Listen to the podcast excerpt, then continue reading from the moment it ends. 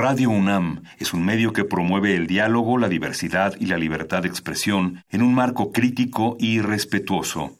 Los comentarios expresados a lo largo de su programación reflejan la opinión de quien los emite, mas no de la radiodifusora. Por siglos nos hemos hecho escuchar. Nacimos como parte de esa inmensa mayoría.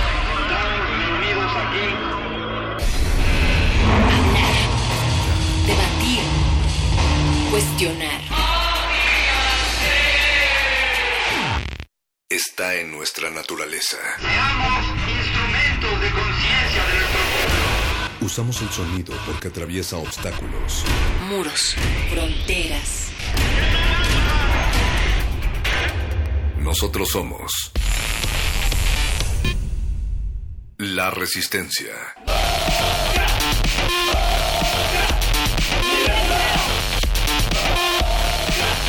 Resistencia modulada.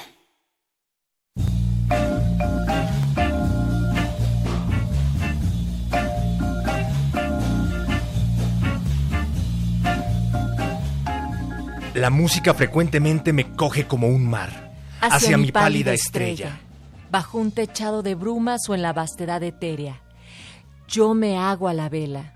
El pecho saliente y los pulmones hinchados, como velamen. Yo trepo al lomo de las olas amontonadas que la noche me vela. Siento vibrar en mí todas las pasiones de un navío que sufre. El buen viento, la tempestad y sus convulsiones. Sobre el inmenso abismo me mecen, otras veces calma, chicha, gran espejo de mi desesperación. Resistencia modulada.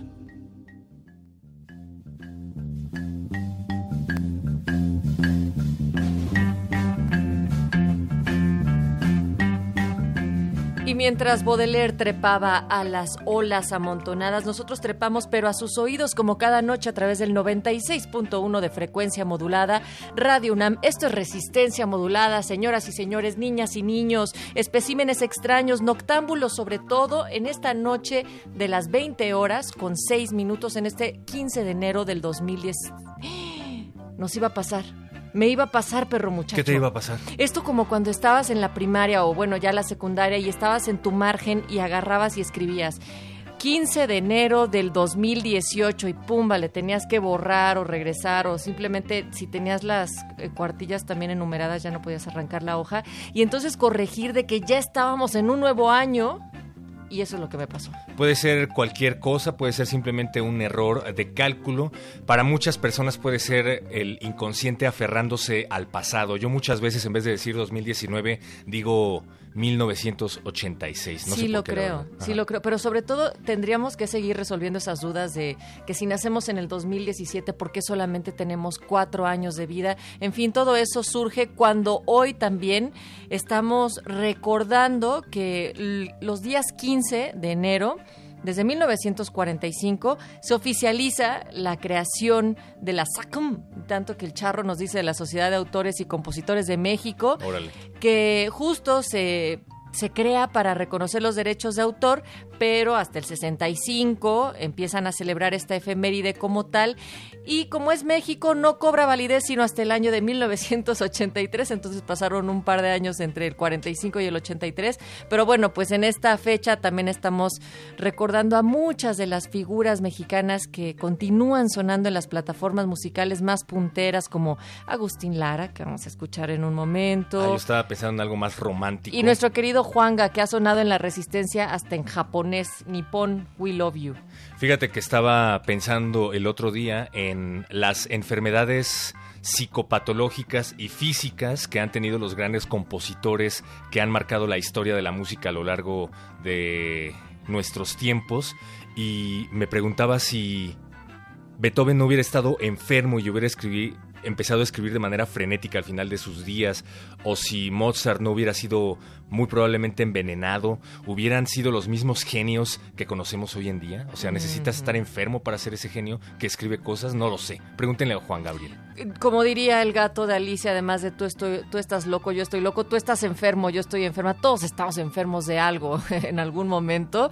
Y pues sí, perro muchacho, yo creo que si no hubieran estado enfermos, pero como todos estamos enfermos, pues seguro algo hubiera surgido también. O sea, estamos en la época en donde los avances de la medicina nos permiten vivir más y de manera más saludable, pero entonces se están extinguiendo los genios. ¿Ya, ¿Ya no va a haber otro Beethoven nunca? O, ¿O me tengo que enfermar para empezar a escribir como él? Lo que pasa es que ahora creen que la plataforma para descubrir genios se llama Twitter y no sé qué tan efectiva sea esa. Pero bueno, también ahí estamos nosotros porque Resistencia Modulada quiere escucharles. Esta semana estamos preguntándoles, perro muchacho, qué oferta cultural... eh, más bien, si ustedes creen que la oferta de medios ha incrementado, también los culturales, el 38% ha dicho que sí, el 32% que para nada, el 30% un poco. También ahí nos pueden escribir qué medios consumen o en qué espacios culturales ustedes asisten. No, no necesariamente tienen que ser físicos, esto también lo veremos en algún momento. La cultura va hasta donde tú estés, como resistencia modulada, ese no lugar que puede oscilar de una cabina a otra. Y justamente gracias a nuestro productor Eduardo Luis Hernández, eh, estoy confirmando que la capital de nuestro país es uno de los referentes culturales a nivel mundial. O sea, tenemos muchas alternativas culturales. ¿O ustedes creen que hacen falta? Ajá, exacto. Pero también, por ejemplo, un dato que a mí me llamó la atención es que uno pensaría, y es cierto, que la Ciudad de México tiene muy centralizada todas las actividades de la República Mexicana, ¿no? Eso Pero sí. cuando hablamos de cultura, de entretenimiento, pues también es el caso.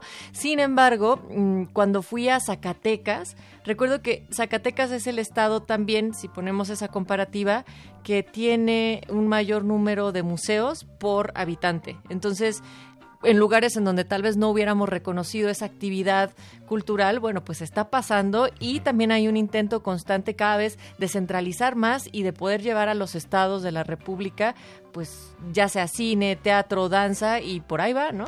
Tengo un buen amigo que vive en Veracruz, más específicamente en el municipio de Tempual, en donde cada año se lleva a cabo el tradicional Día de Muertos llamado Chantolo. Literalmente se paraliza el municipio porque toda la gente sale a las calles con máscaras talladas en madera que han estado preparando literalmente durante un año o Sí. más.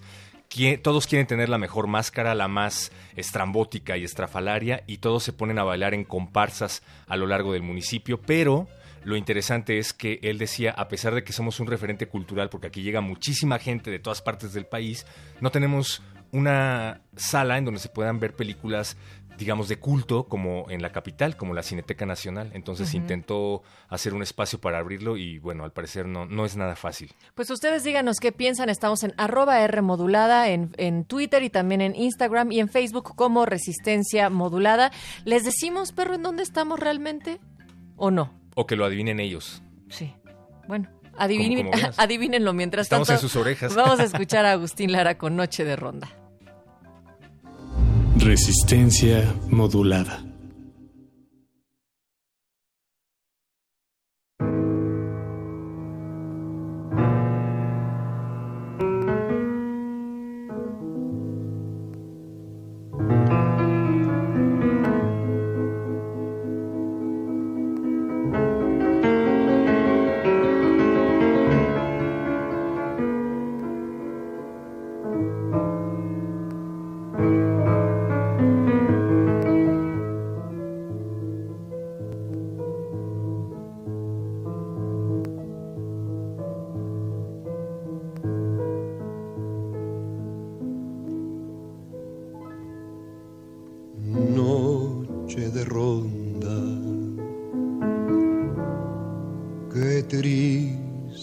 Pasas, qué triste cruzas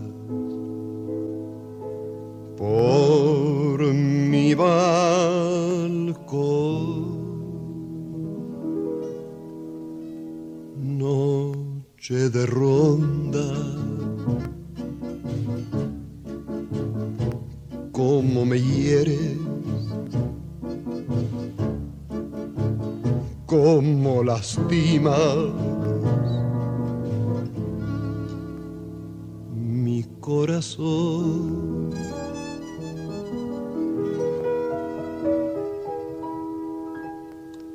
Luna que se quiebra sobre la tiniebla de mi soledad.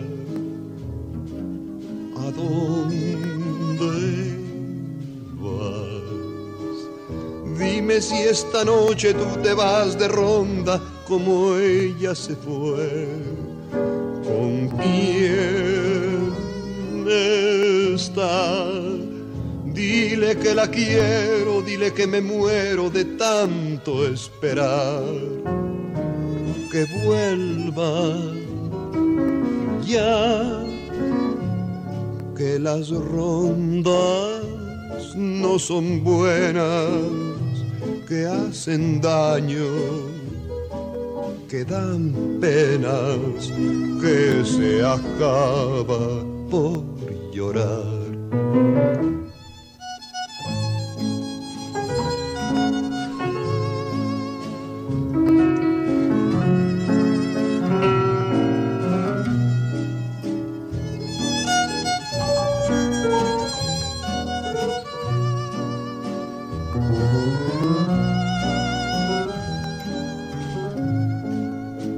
Dile que la quiero, dile que me muero de tanto esperar. Que vuelva, que vuelva ya. Que las rondas no son buenas, que hacen daño, que dan penas, que se acaba por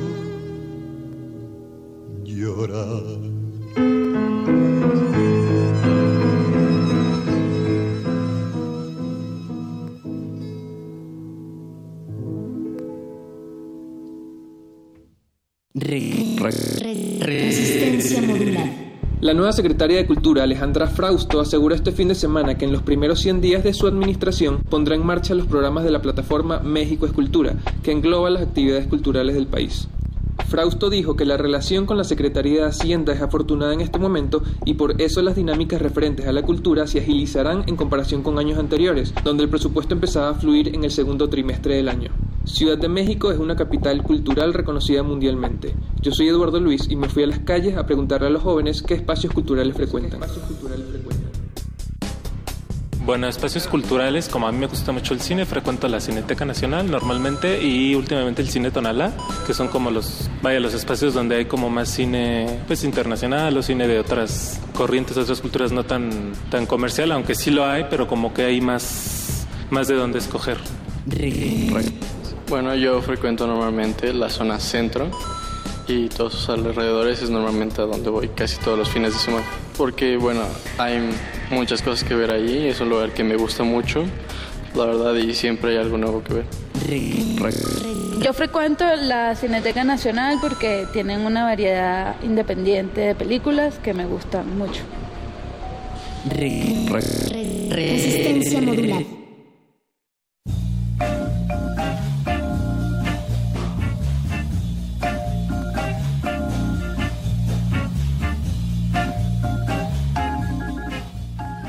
Pues ahí están ustedes del otro lado de la bocina, pero también de este lado del micrófono hablándonos acerca de sus preferencias para consumir cultura. Escriban en Facebook Resistencia Modulada o en Twitter arroba R Modulada. ¿Cuáles son sus espacios favoritos para irse a De ronda. llenar? Ah. De ronda, exacto. Como decía Agustín Lara. Y a mí me gusta mucho que haya sonado esto perro, muchacho, no solo porque Agustín Lara es uno de los grandes compositores de México y hoy estamos todavía conmemorando el Día del Compositor, sino porque por fin hicimos feliz a Don Agus que está en la operación de esta cabina y que por fin podemos darles, digamos, una pista muy sólida de en dónde nos encontramos al haber escuchado este tipo de música. Ya Dicen, entendí. que estaban en FM, que estaban en 96.1, no les creo.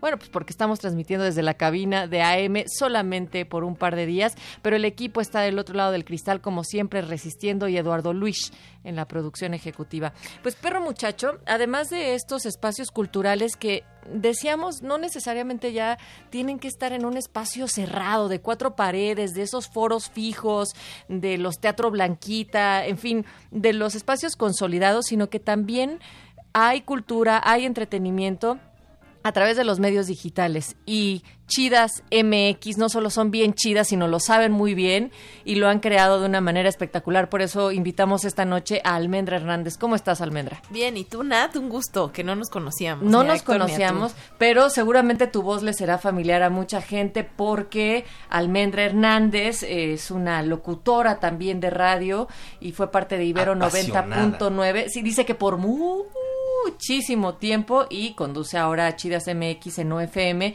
que también son unos carnales de nosotros y en los que pues siempre estamos pensando y colaborando a ver qué cosas macabras haremos en el siguiente episodio y están por internet y ha trabajado en sopitas.com, Red Bull, Panamérica y fundó Chidas MX en el 2017, esta plataforma sobre música, entretenimiento, diseña, diseño, perdón, hecho por mujeres y para todos. Exactamente, y sí, como le contaba Héctor antes de entrar al aire, yo me formé como locutora y a mí me encanta y, la pasión que hay por los micrófonos y por el radio, como bien decías, es una cosa bien generacional, pero realmente Chidas MX sale del radio, o sea, de toda la trayectoria y de todo lo que hice y de todo lo que aprendí en, en Ibero 99, pues nace justamente Chidas MX y como que en este afán también estuvimos en OFM un rato, que ya no estamos ahí.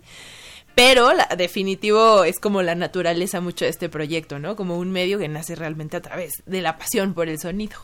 ¿Cómo describes Chidas MX? Estábamos hablando acerca de que puede ser considerado, más bien es un medio de difusión de la cultura que no necesariamente está encasillado en lo que se tornaría un cliché al hablar de este tipo de medios, ¿no? Claro. ¿Qué, qué es Chidas MX?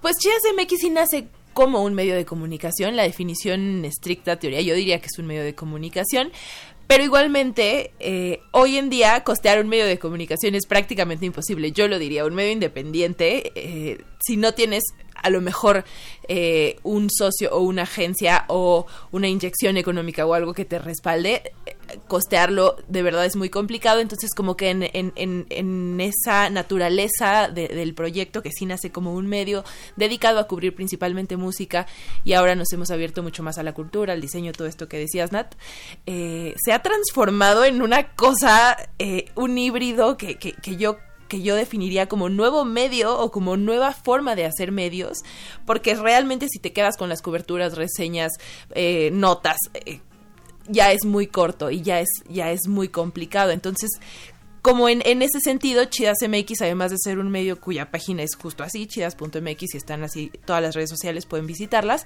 tenemos también eventos y tenemos también una parte académica y, y, y es bien chistoso eso, como a nosotros nos, nos tocó crecer con esta idea de un medio tradicional en radio, un medio tradicional en web o lo que sea, hacia dónde va para, para como estas nuevas formas de hacer medios. Y que más que un medio, Chidas MX es una comunidad, tal cual. Ajá, Y que además es un ejemplo de que, como dices, no te puedes quedar ceñido a un espacio como lo puede ser el radiofónico, sino que te tienes que trasladar al transmedia, ¿no? Tienes que hacer también la página para difundir eventos, tienes que estar también, eh, tú que has estado en Sopitas, redactando este tipo de, de artículos, qué sé yo. Sí, claro. Entonces, en ese sentido, ¿hasta dónde llega Chidas MX? Pues Chidas MX yo diría que llega a tres lados. Justo esto que dices empezó con el WordPress, así redactando notas y, y- y demás. Eh, y, en, y en este camino que realmente Chidas MX, y así lo cuento, nació como un, un, un, eh, capricho mío de, querer hacer algo muy personal y que de repente se me fueron sumando chavas que no encontraban un espacio, no se sentían representadas por estos medios que son activistas políticos muy radicales y que tampoco se sentían identificadas por este otro medio muchísimo más eh, superficial, de belleza. eh, entonces, como que Chidas fue esta cosa que era en medio de chavas que nos gustaba la música, los festivales, pero también nos gustaba la fiesta, la cultura y, y, y así se sumó la parte de educación, como en este afán de sé que no te puedo retribuir económicamente porque, porque es complicado, pero te puedo dar talleres y capacitación. Entonces, como que surgió esta parte de educación, hicimos un taller con Injuve el año pasado de periodismo musical con 26 chavas, completamente gratis. Entonces, eh, digamos que la, la, la otra forma de llegar de Chidas es esta parte de educación y la otra parte también es, es, es esta cosa que decíamos, Chidas es conformado por puras mujeres, pero es realmente para todos. Entonces, nos interesa mucho esta parte incluyente de decir, hombre, mujer, no binario, lo que sea, eh, vente a convivir con nosotras en un espacio físico y entonces armamos estos eh, eventos que se llaman miércoles de chidas donde tuvimos la presentación de Amiga Te Cuenta con Andonela y Plaqueta o tuvimos a las estando perras, o tuvimos a Livier Zúñiga, eh, y es como esta forma de también hacer como comunidad de, no solo nosotras, sino con todos, pues. Y ahorita que estás diciendo es puras morras con eh, miras a que sea para todes, ¿no? Pero, a ver, hubo una necesidad de hacer un grupo solamente de mujeres porque tú así lo querías, porque querías unirte con otras morras para hablar sobre cosas que a ustedes les interesaban y o eh, fue porque viste que no había oportunidades tan, tan, digamos, populares en medios en donde solamente participaran mujeres. Mm, Así lo tenía visto realmente, o sea, como que la idea principal fue porque no existía en el mercado algo que estuviera conformado solo por mujeres.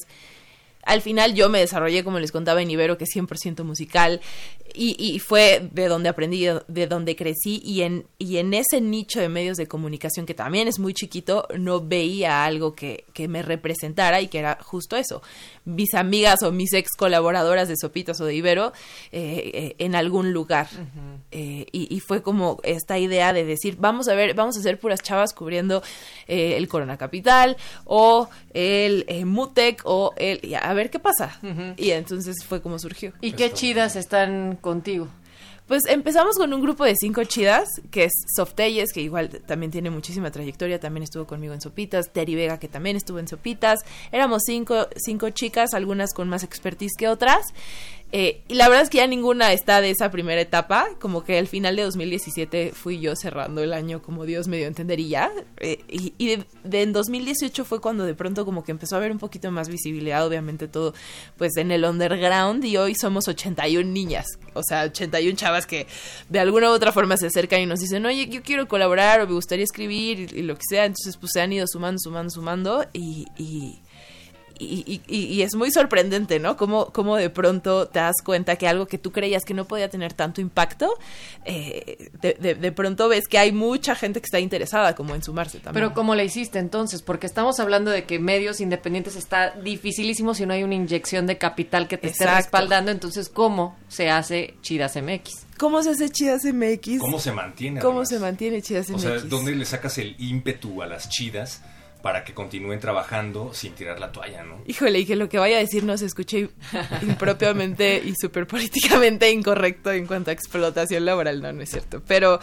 eh, ahí les va, ahí les va y voy a ser súper sincera. ¿Cómo se mantiene Chidas MX? Realmente somos un grupo de 81 chavas que entre diseñadoras, eh, reporteras, fotógrafas, pero hay un, un- como un core o un, grupo muy pequeñito de, de chicas que me ayudan como en el always on o en el día a día del sitio, que son redes y, y notas y obviamente coordinar todo lo que implica entrevistas, reseñas, coberturas, etcétera.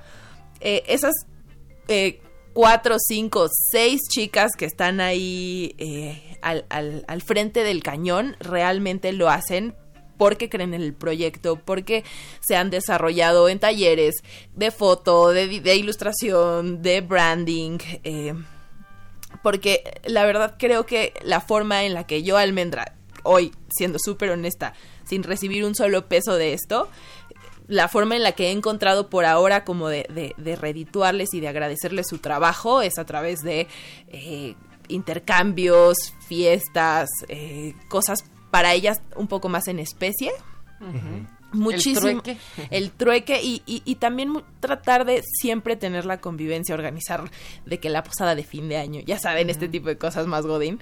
Eh, de verdad que no les voy a mentir y va a sonar súper cursi, súper cursi, pero A ver, a ver. estas chavas que, que nos hemos encontrado que, pues justo, si se meten a Chidas MX van a ver morras con pelos de colores, con perfos, con tatuajes.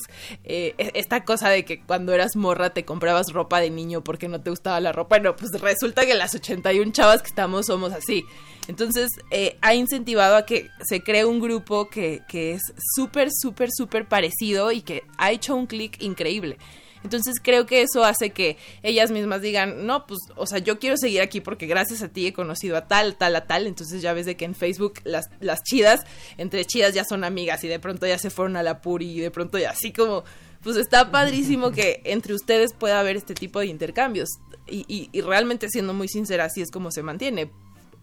Por ahora, si allá afuera alguien nos quiere patrocinar y dar millones de dinero, uh, pero sí, o sea, hoy es como funciona. Ah, qué bonito. No sonó tan cursi. No sonó tan cursi. Oye, pero además... Hiciste bien haciendo que no sonara. súper, súper, súper. Pero además hay un montón de hombres que siguen este tipo de contenidos, ¿no?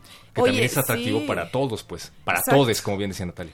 Eso a mí se me hace súper interesante y no lo digo yo, lo dicen los científicos y las gráficas que, que tenemos en los reportes que hacemos en, en los analytics del sitio. Realmente un, un sitio que está hecho por puras mujeres y que definitivamente pues sí se ve en todo, pero tenemos lectores eh, 60% son mujeres y 40% son hombres. Entonces Órale. realmente no está para nada disparejo justo por lo que dices, porque nos fuimos a Hell and Heaven, porque, o sea, nos gusta eso, no para, no para hacer un guiñito al- Ay, a los caballeros ni nada, pero sí eh, lo- son contenidos que, que acercan mucho a, a los hombres y, y creo que o para mí como el diferenciador de este proyecto a, a otros muchos en los que he participado o apoyado incluso es que no se siente una exclusión. Pero, y que también tiene muchísimo que ver con nuestra personalidad, o sea, si realmente somos todas las que conformamos el medio, y, y- fue la bandera con la que lo iniciamos. Vamos a ser, sí, puras chavas, pero eh, no hacemos contenidos eh, de activismo, no, no, no es nuestra naturaleza, no nos formamos así. Entonces, creo que el que los hombres se hayan sentido incluidos siempre ha hecho que recibamos mucho apoyo también de ellos y eso, la neta, que creo que está bien chido, pues al final así nació la idea y, y así se ha mantenido. O sea, no se han tenido que meter con sus lectores entre feminismo y algunas exclusiones que han sentido por estos debates de género que ahorita están tan en el pulso de cualquier parte. No, exacto, exacto. Entonces, de pronto nos llega, no sé, comentarios, ah, pues soy mu- muy fan de ustedes, soy muy, eh, de, de hombres o, o- o de hombres que nos preguntan cosas o que, eh, no sé, como que a mí eso me gusta mucho, que hay una comunicación muy natural con ellos y que no tiene nada que ver con estas discusiones horrendas de destripamiento en internet. Ya, pues Chidas MX, igual que Resistencia, tal vez, como dice Juanga, no tengamos dinero, pero sí tenemos mucho que dar, así es que escúchenlo y regresamos con Almendra de Chidas MX. Resistencia modulada.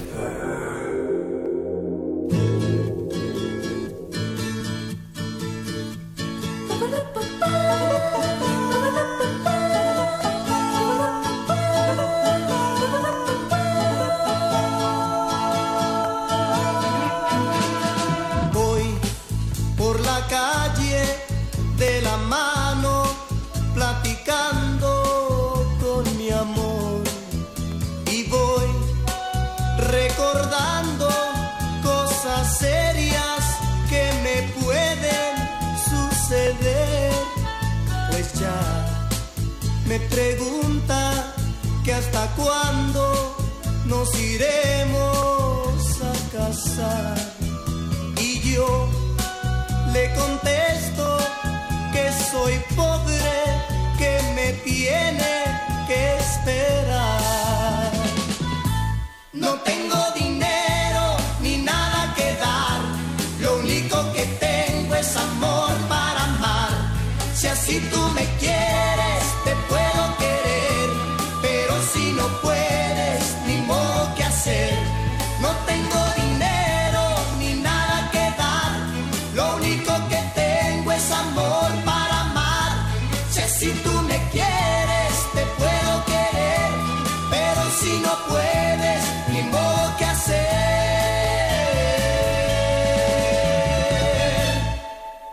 Yo sé que a mi lado tú te sientes, pero mucho, decirte que soy pobre, no vuelves a sonreír. Que va, yo quisiera tener todo y ponerlo a tus pies. Pero yo nací pobre y es por eso que no me puedes querer. No tengo dinero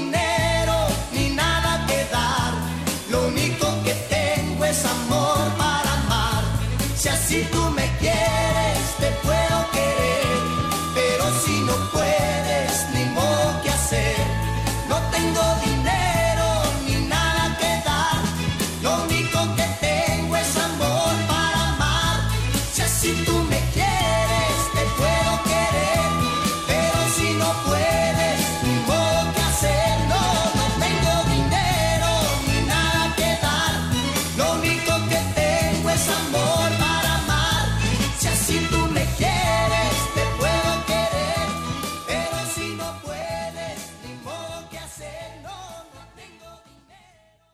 los lugares que yo más frecuento son Bellas Artes, por las exposiciones que hay, el Monal también, el MOAC, mm, Parques, Coyoacán, el Centro, Madero. Buenas exposiciones de pintura, porque a mí me gusta la pintura, o música, o lugares donde se junte como buena comida. Eh, los lugares que más frecuento pueden ser en Museo de Antropología e Historia, es mi favorito, usualmente busco en parques o museos referentes históricos. Bueno, el centro me gusta bastante, precisamente como por la arquitectura. Coyoacán por el ambiente, los parquecitos. Y pues busco principalmente ya sea un espacio natural abierto, donde pueda estar tranquilo, o algún, algún museo con algún, alguna exposición histórica, sobre todo, más allá, más que artística, más bien histórica. la verdad, generalmente son parques, me encanta ir a CEU, um, a jugar frisbee, de hecho, de repente vamos hacia CEU. Resistencia modular.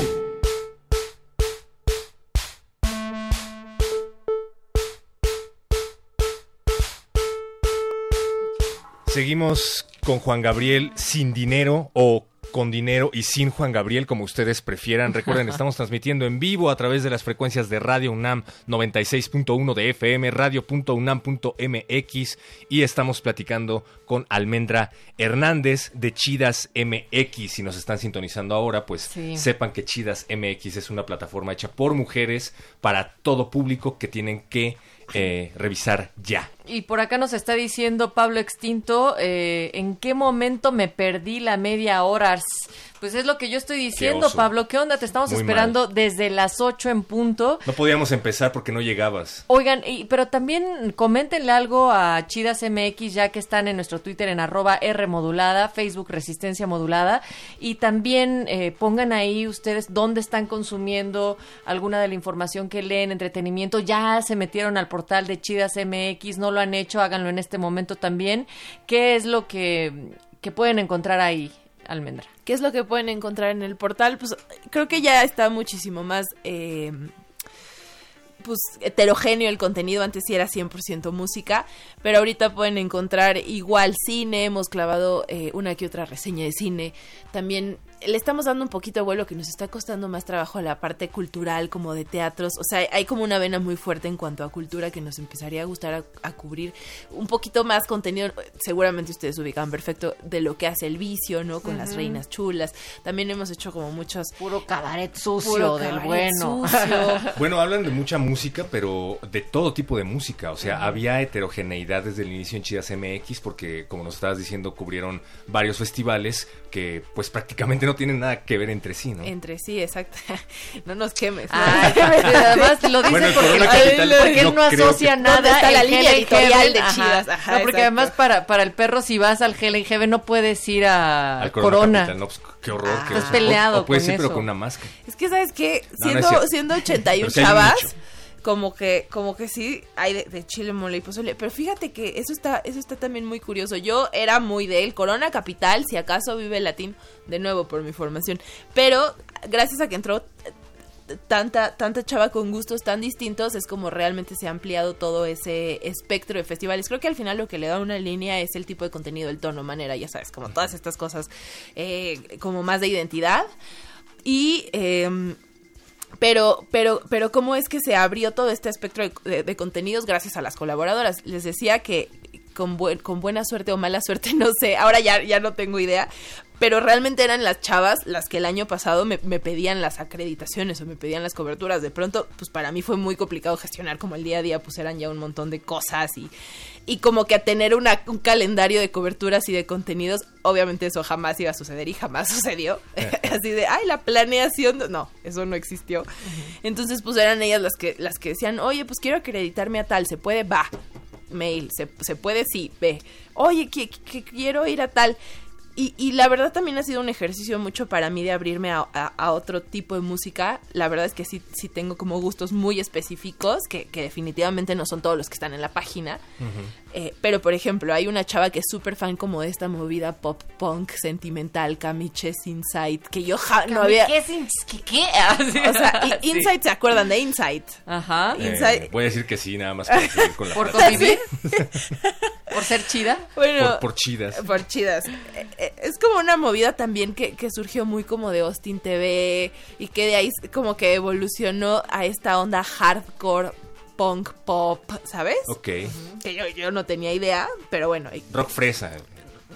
punk fresa. Punk fresa, ok. Punk fresa sentimental, core. Y así ¿Y medio happy? O sea, también. Happy, exacto. O sea, y así ha sido como también yo he, he conocido y, y he empezado como a, a descubrir otras cosas que dices, wow, esto tiene un público cañón y, y yo no tenía idea de, de- de- de su impacto, ¿no? Oye, ¿y cómo es esto que están haciendo con No FM, eh, Chidas MX ahí, cómo está colaborando? Pues estábamos colaborando. Ah, querida ok. Ana, Ya no estamos. Pero, pero creo que lo muy rescatable de, de- de la alianza con No FM primero es, es que nos abrieron las puertas eh, y, y- y que eso habla muy De bien su de un casa, proyecto. literalmente. De su casa, literalmente, justo. Porque, porque para mí la, la riqueza que hubo entre la colaboración con Chidas y No FM es justo eso. eh, darme cuenta que había proyectos igual de. eh, estamos abusando de la palabra chidos, pero bueno, o sea, de, igual, de, igual de igual de chidos. Es un afán publicitario, Chidas MX, Chidas MX, Chidas exacto, MX. exacto, inserten y- ahí. Pero porque la verdad es que yo, y, y- y saliendo eh, de radio, cuando me tocó salir de radio y formé chidas, yo iba, eh, salí como muy lastimada de mi corazón, ¿sabes? Porque al final, pues hacer medios es lo que a mí me, me da vida y, me- y- y me, me hace eh, seguir de pie. Pero, pero sí definitivamente salí como muy destruida, porque ustedes saben que esto es durísimo y es pesadísimo y requiere como de muchísimo estómago y víscera. Entonces, como que también un poco Chidas nació con, con, con, con una... eh, por, por una persona, por una mujer que estaba como que súper resentida de, de, de todo, todo lo que me había pasado en mi trayectoria trayectoria por medios de comunicación y justo llegar a No FM fue encontrar el primer lugar de medios independientes en el que yo dije, wow, ok, ya estoy sanando mis heridas, sí, pero no, no todos son como, como me tocó. Definitivamente también hay gente allá afuera eh, con, con toda la humildad, con todas las ganas de crecer y de apoyar a otros proyectos que, que también son independientes, pues. Entonces, pues como que nuestro apoyo hoy con ellos es más bien de, de, de, de pura, de puro espíritu. Venga, bueno, pero ahí está también y lo que sí pueden consultar día a día es lo que escriben en chidasmx.com. ¿Qué más le dirías a la resistencia? ¿Qué más le diría a las resistencias? Pues definitivamente que nos sigan y que también apoyen a esos proyectos eh, independientes que, que hay muchísimos allá afuera y que, y que no podemos negar esta transición que también decíamos de medios de comunicación, cómo todo está cambiando, cómo todo, todo está evolucionando, esto que les cuento. Yo siento y creo que hoy definitivamente sí hay una crisis, por lo menos de los medios de comunicación musicales, que es lo que yo más conozco. Eh, eh, y y- y no, sé, no sé si ustedes compartan esta opinión, pero, pero definitivamente creo que hay un rezago con ellos. Creo que eh, están un poco perdiéndose en, en- en el espejo y en la vanidad y en el ego. Y, y- y definitivamente también esas figuras con las que nosotros crecimos en el radio y, demás, eh, hoy más que nunca se están quedando para mí eh, nada vigentes, ¿no? Entonces creo que creo que hoy más que nunca es importante voltear a ver cómo esos nuevos medios, esas nuevas figuras que que más temprano que tarde van a ser las nuevas caras que van a estar eh, pues justamente guiando a una nueva generación. No sé si sean youtubers o no sé si sea un medio de comunicación, no sé si sean figuras de radio, pero definitivamente creo que sí es bien importante que, que, que voltemos a ver todo esto que está cambiando y sucediendo. Puede ser que Nat y Héctor o Perro, no sé cómo te digan, pues justamente sean como esas nuevas voces de, de, de unos chavitos que éramos nosotros a los 15 años buscando una identidad y, y, cómo va a ser ese cambio a mí me parece bien interesante. Claro, también creo que debe de haber una responsabilidad por parte del consumidor de medios, por parte del lector, por parte del escucha, de enfocarse en el contenido. El contenido tiene que ser de calidad, te tiene que gustar y lo tienes que consumir simplemente por eso, no porque haya, como dices, una figura ahí y que todo lo que diga sea ley, Eh, había un autor ahí en la facultad que hablaba acerca de la sobreexaltación del periodista y es que hemos llegado a eso. Hemos llegado al punto en el que ya no te anuncian el noticiario de las 8, te anuncian las noticias con Adela y aparece el espectacular con la carota de Adela Micha, ¿no?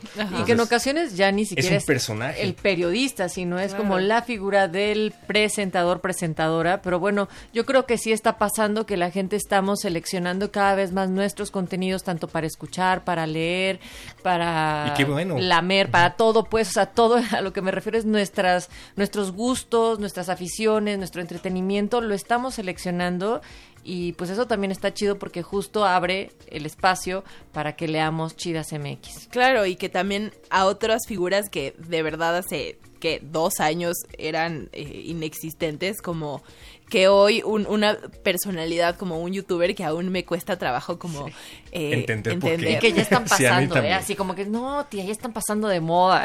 Exacto, sí, sí, sí, es, es de verdad. Justo, justo esta opción y esta, este abanico de hoy ya, ya, no te- ya no tienes al medio referencia que a lo mejor fue el medio con el que yo crecí y era ley y no había otro y ya, y, y- y- y la figura radiofónica eh, intocable. No, o sea, hoy de verdad tienes un espectro de opciones y de canales que es video, que es audio, que es podcast, que es medio, que es... eh, eh, entonces, creo que también es esto que planteábamos de los medios independientes, pues todavía es muchísimo más complicado, ¿no? Como, como poder competir o, poder ser sustentables ante toda esta oleada de nuevas posibilidades. Entonces, si alguien sabe cómo, cuál es el secreto, por favor que nos lo haga saber. Márquenos al 55 23 54 12 y eh, bueno, pues nos dice Pablo Extinto, ya están las chidas MX en la casa, siempre les doy like y retweet, 100% comprobado, te creemos Pablo Extinto. Gracias Almendra por venir a resistir.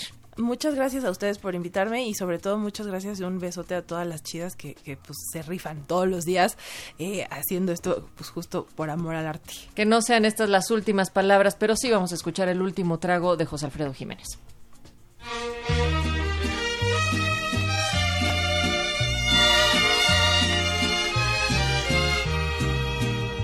Tómate esta botella conmigo y en el último trago nos vamos. Quiero ver a qué sabe tu olvido sin poner en mis ojos tus manos. Esta noche no voy a rogarte. Esta noche te vas de de veras.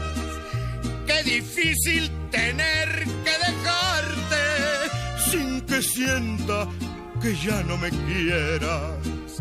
Nada me han enseñado los años. Siempre caigo en los mismos errores. Otra vez a brindar con extraños y a llorar por los mismos dolores. Saludcita, mi amor.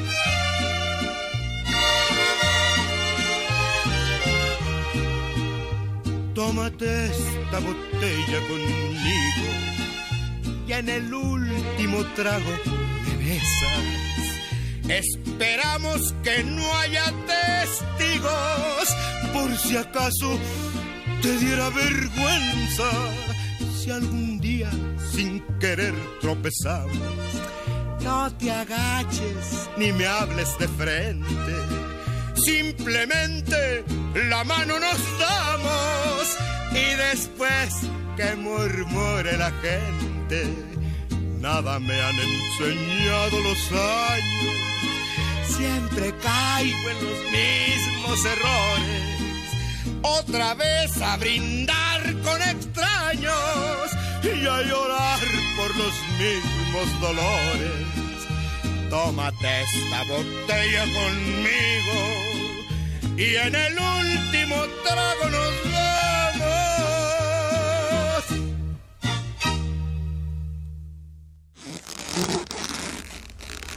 Resistencia modulada.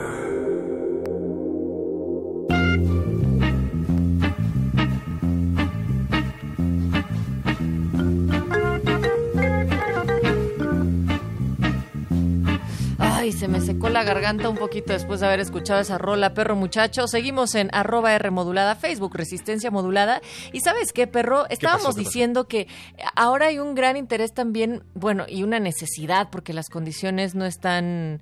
eh, Nada pues, favorables. nada favorables ¿Cuándo para lo la han estado, Natalia? ¿Cuándo No, lo han creo que nunca, pero sí hay momentos más asiagos que otros y lo que también hay es una intención siempre de estar buscando nuevos espacios y nuevas formas de contar historias, de seguir haciendo eh, pues cualquier arte que se nos ocurra, que nos apasione y ese es el caso también de Damasco 63 y vamos a platicar con Jacqueline Serafín justo pensando en que no necesariamente una puesta en escena tiene que estar en un foro, en un teatro fijo, sino que nos puede llevar por recorridos. Hola Jacqueline, ¿cómo estás? Bienvenida. Hola, buenas noches. ¿Cómo estás, Natalia? Hola, Héctor. Bien, pues me gustaría que le contaras a toda la resistencia sobre Damasco 63, que es tu idea original y, y tú la diriges también, con respecto a cómo precisamente es un recorrido, no necesariamente está en un solo espacio físico. Claro que sí. Mira, pues Damasco 63 es un recorrido, como bien lo dices, una pieza eh, en forma de recorrido. Nos damos cita en el kiosco Morisco, porque es un proyecto que mm, forma parte de la programación del Museo Universitario del Chopo. Y tomamos la decisión de mm, la gente que colabora en el proyecto y también con el Chopo, de que era más adecuado presentar este proyecto en una casa que en las instalaciones de un museo o en un teatro en forma como lo es el foro del dinosaurio del dinosaurio del Museo del Chopo. Entonces nos dimos a la tarea de buscar espacios alternativos que nos pudieran acoger este proyecto de manera más orgánica. Y la razón es porque pues hablamos de una casa, mm, damos algún panorama de la historia de sus habitantes, pero es sobre todo una historia que contamos a partir de objetos y de la instalación de estos objetos en un espacio. Nos era muy importante que fuera pues un espacio eh, más habitable, más íntimo y pues por eso tomamos la alternativa de hacerlo en una casa. Ahora, como fue difícil encontrar el espacio idóneo, planteamos diversos espacios en esta posibilidad de hacer un recorrido, de manera que la gente ve mm, cuatro diferentes escenas en tres diferentes casas de la colonia. Y es una historia que consiste en pues la historia de, de los talleres zapateros que existieron durante los años 50. ¿Cómo te vinculas tú con esto? Bueno, yo crecí en una casa que tenía un taller artesanal de zapatos. Eh, la- toda la familia paterna mía se han dedicado a la talabartería y en particular mi padre pues eh, se dedica a fabricar zapato artesanal que además tiene la peculiaridad de que es un zapato cincelado a mano. Después ya em- em- empiezan a meter maquinaria y empiezan a troquelar, que es digamos una pieza más grande con la que eh, eh, labran todo el, el pedazo de piel. Y este y bueno, yo hago una recopilación eh, de la casa de la infancia, hago- recopilo objetos.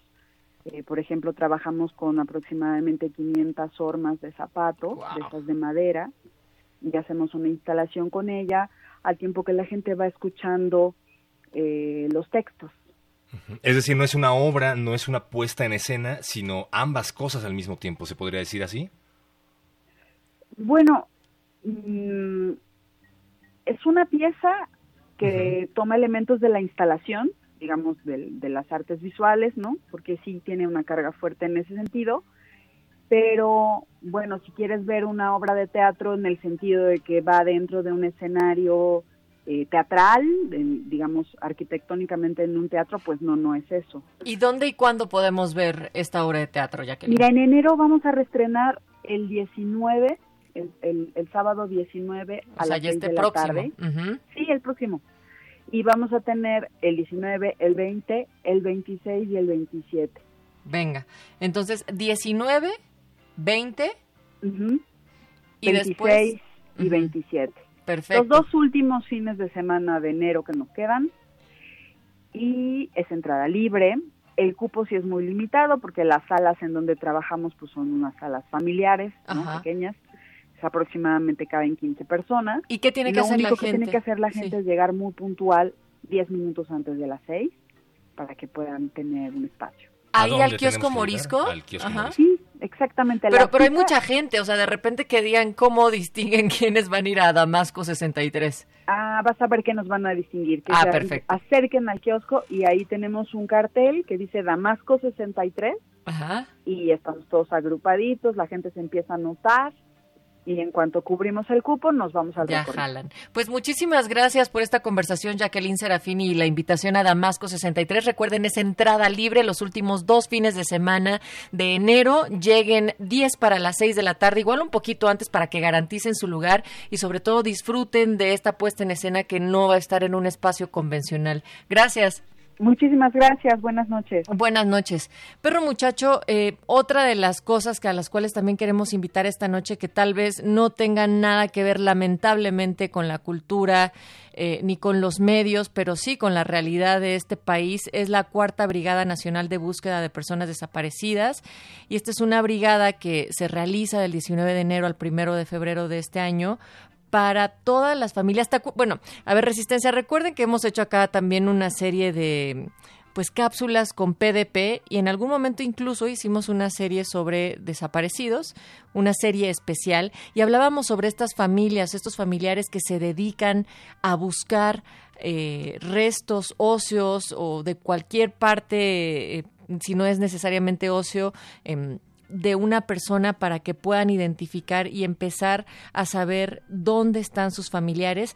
Y llega eh, este año la Cuarta Brigada Nacional de Búsqueda de Personas Desaparecidas, en donde están solicitando pues distintos objetos y distintas maneras de participar para que puedan seguir realizando estas actividades. Por ejemplo, están pidiendo machetes, palas, picos, rodilleras, Estar- zapatos, estar lentes. picando debajo del sol da sed, así es que Sí. lleven agua, también lleven lentes, lleven sombreros, lleven lo que se crea necesario para que puedan ayudar a estas personas que están buscando a los miles de desaparecidos que siguen enterrados en alguna fosa clandestina en algún lugar de este país. Medicamentos de primeros auxilios también, desde luego. Sí, Porque exacto. o las sea, temperaturas son eh, terribles.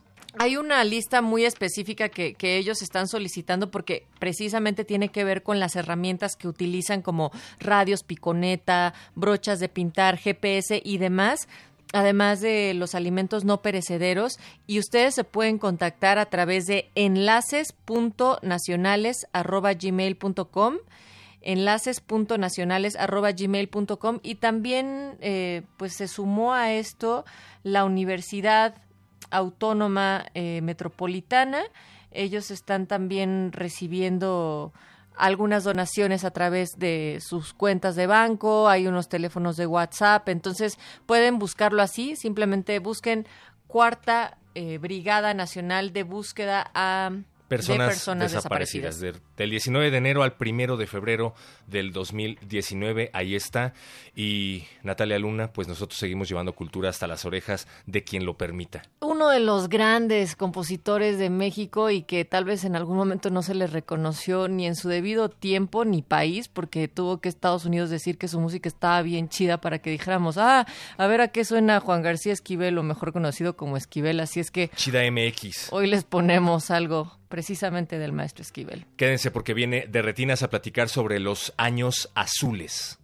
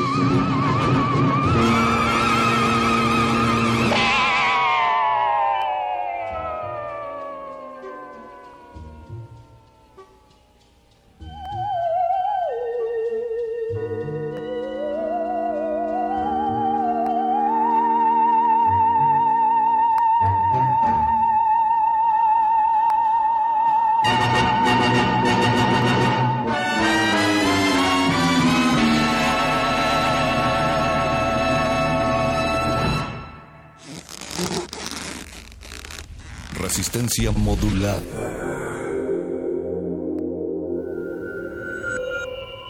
Escuchas 96.1 de FM. XEUN. Transmitiendo desde Adolfo Prieto 133, Colonia del Valle, en la Ciudad de México. Radio UNAM. Experiencia sonora.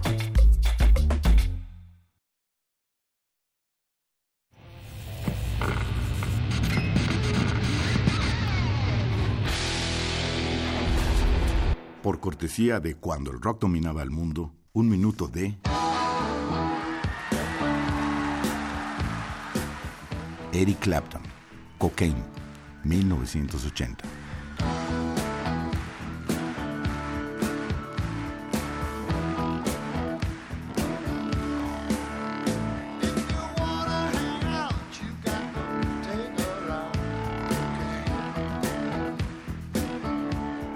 Todos los viernes a las 18.45 horas por esta frecuencia.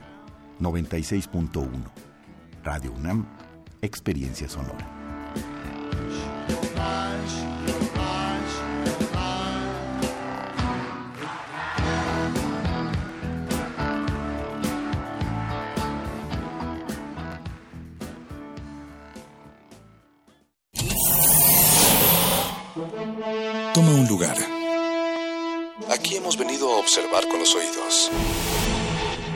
No es una idea fija. Se ajusta a todas las visiones y todos los géneros. Miremos y discutamos. De retinas. Un horizonte sonoro para vivir el cine. De, de retinas.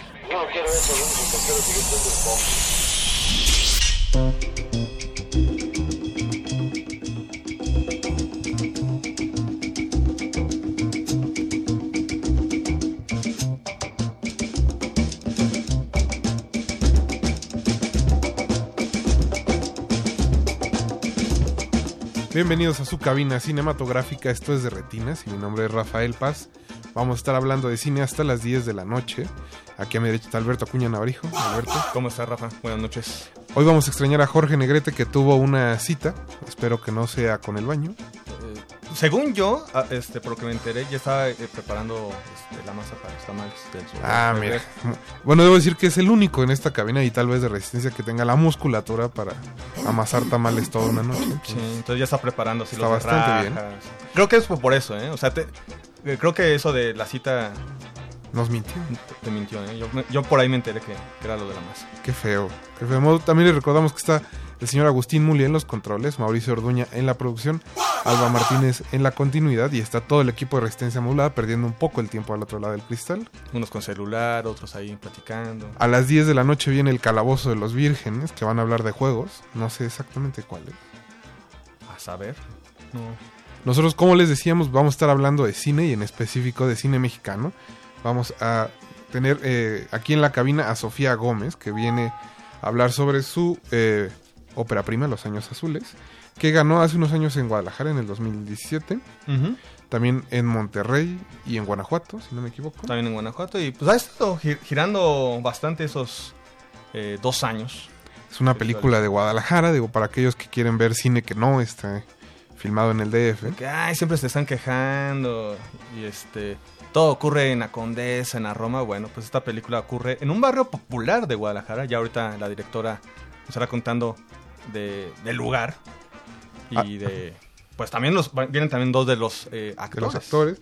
Nos van a estar acompañando eh, Paloma Domínguez y Juan Carlos Ju- Genin. Espero haberlo pronunciado bien, si no ahorita le preguntamos a Juan Carlos cómo se pronuncia. Y eh, pues les recordamos también que estamos en redes sociales, en Twitter como arroba Rmodulada y en Facebook como Resistencia Modulada. Y también vamos a estar escuchando la música de la película. Eh, son algunas de las canciones que aparecen ahí. Y vamos a empezar con Hoy de Anan, que es el proyecto de Natalia Eh, No. Gómez, que es Sí, una de Gómez. las eh, cinco, bueno, de las tres actrices, de los cinco eh, actores que aparecen en el elenco. Bueno, pues ella tiene un proyecto eh, musical. De hecho, es como este, multidisciplinaria, porque además de actriz, tiene proyecto musical, también tiene cosas de danza. eh, y pues ahí prestó algunas canciones para la, la película. Entonces, pues vamos a escuchar. Como toda buena película mexicana, aquí todo mundo hace de todo, parece resistencia modulada. Vamos a ir a un corte y recuerden que están en el 96.1 de FM.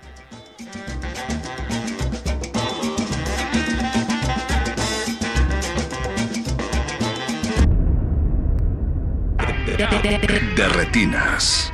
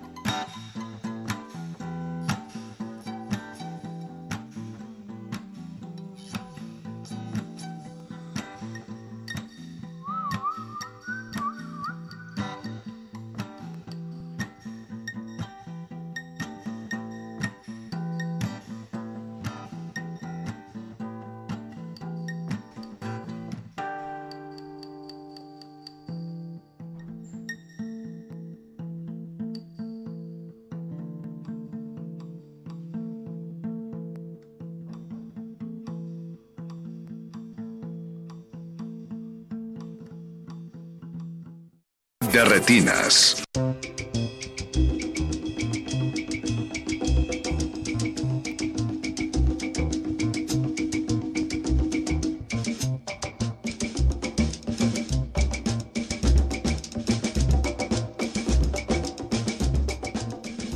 Ya estamos de vuelta en resistencia modulada y como les decíamos en el bloque anterior vamos a estar hablando de los años azules y para eso tenemos en cabina a su directora Sofía Gómez. Sofía, buenas noches. Hola, buenas noches. A Paloma Domínguez Hola, ¿qué tal? Buenas noches. y a Juan Carlos. Hugenin. Hugenin. Teníamos esa duda, ¿cómo se Sí. Disculpe. No sé si te ha pasado muy seguido. Me o- pasa, sí. Bueno, imagino que ahorita que es el tour de medios pasa todo el día. Sí, desde, desde- desde la primaria que pasaba en lista por primera vez era un problema, pero bueno. Bueno, chicos, muchas gracias por haber venido esta No, noche. muchas gracias. Eh, hoy Gracias. vamos a estar hablando de la película. Para aquellos que no la hayan visto, pues es la historia de un grupo de jóvenes que conviven en una casa en Guadalajara que, pues por azares del destino, ahora sí que todos están viviendo y compartiendo el espacio. Y básicamente, pues de eso se trata la película.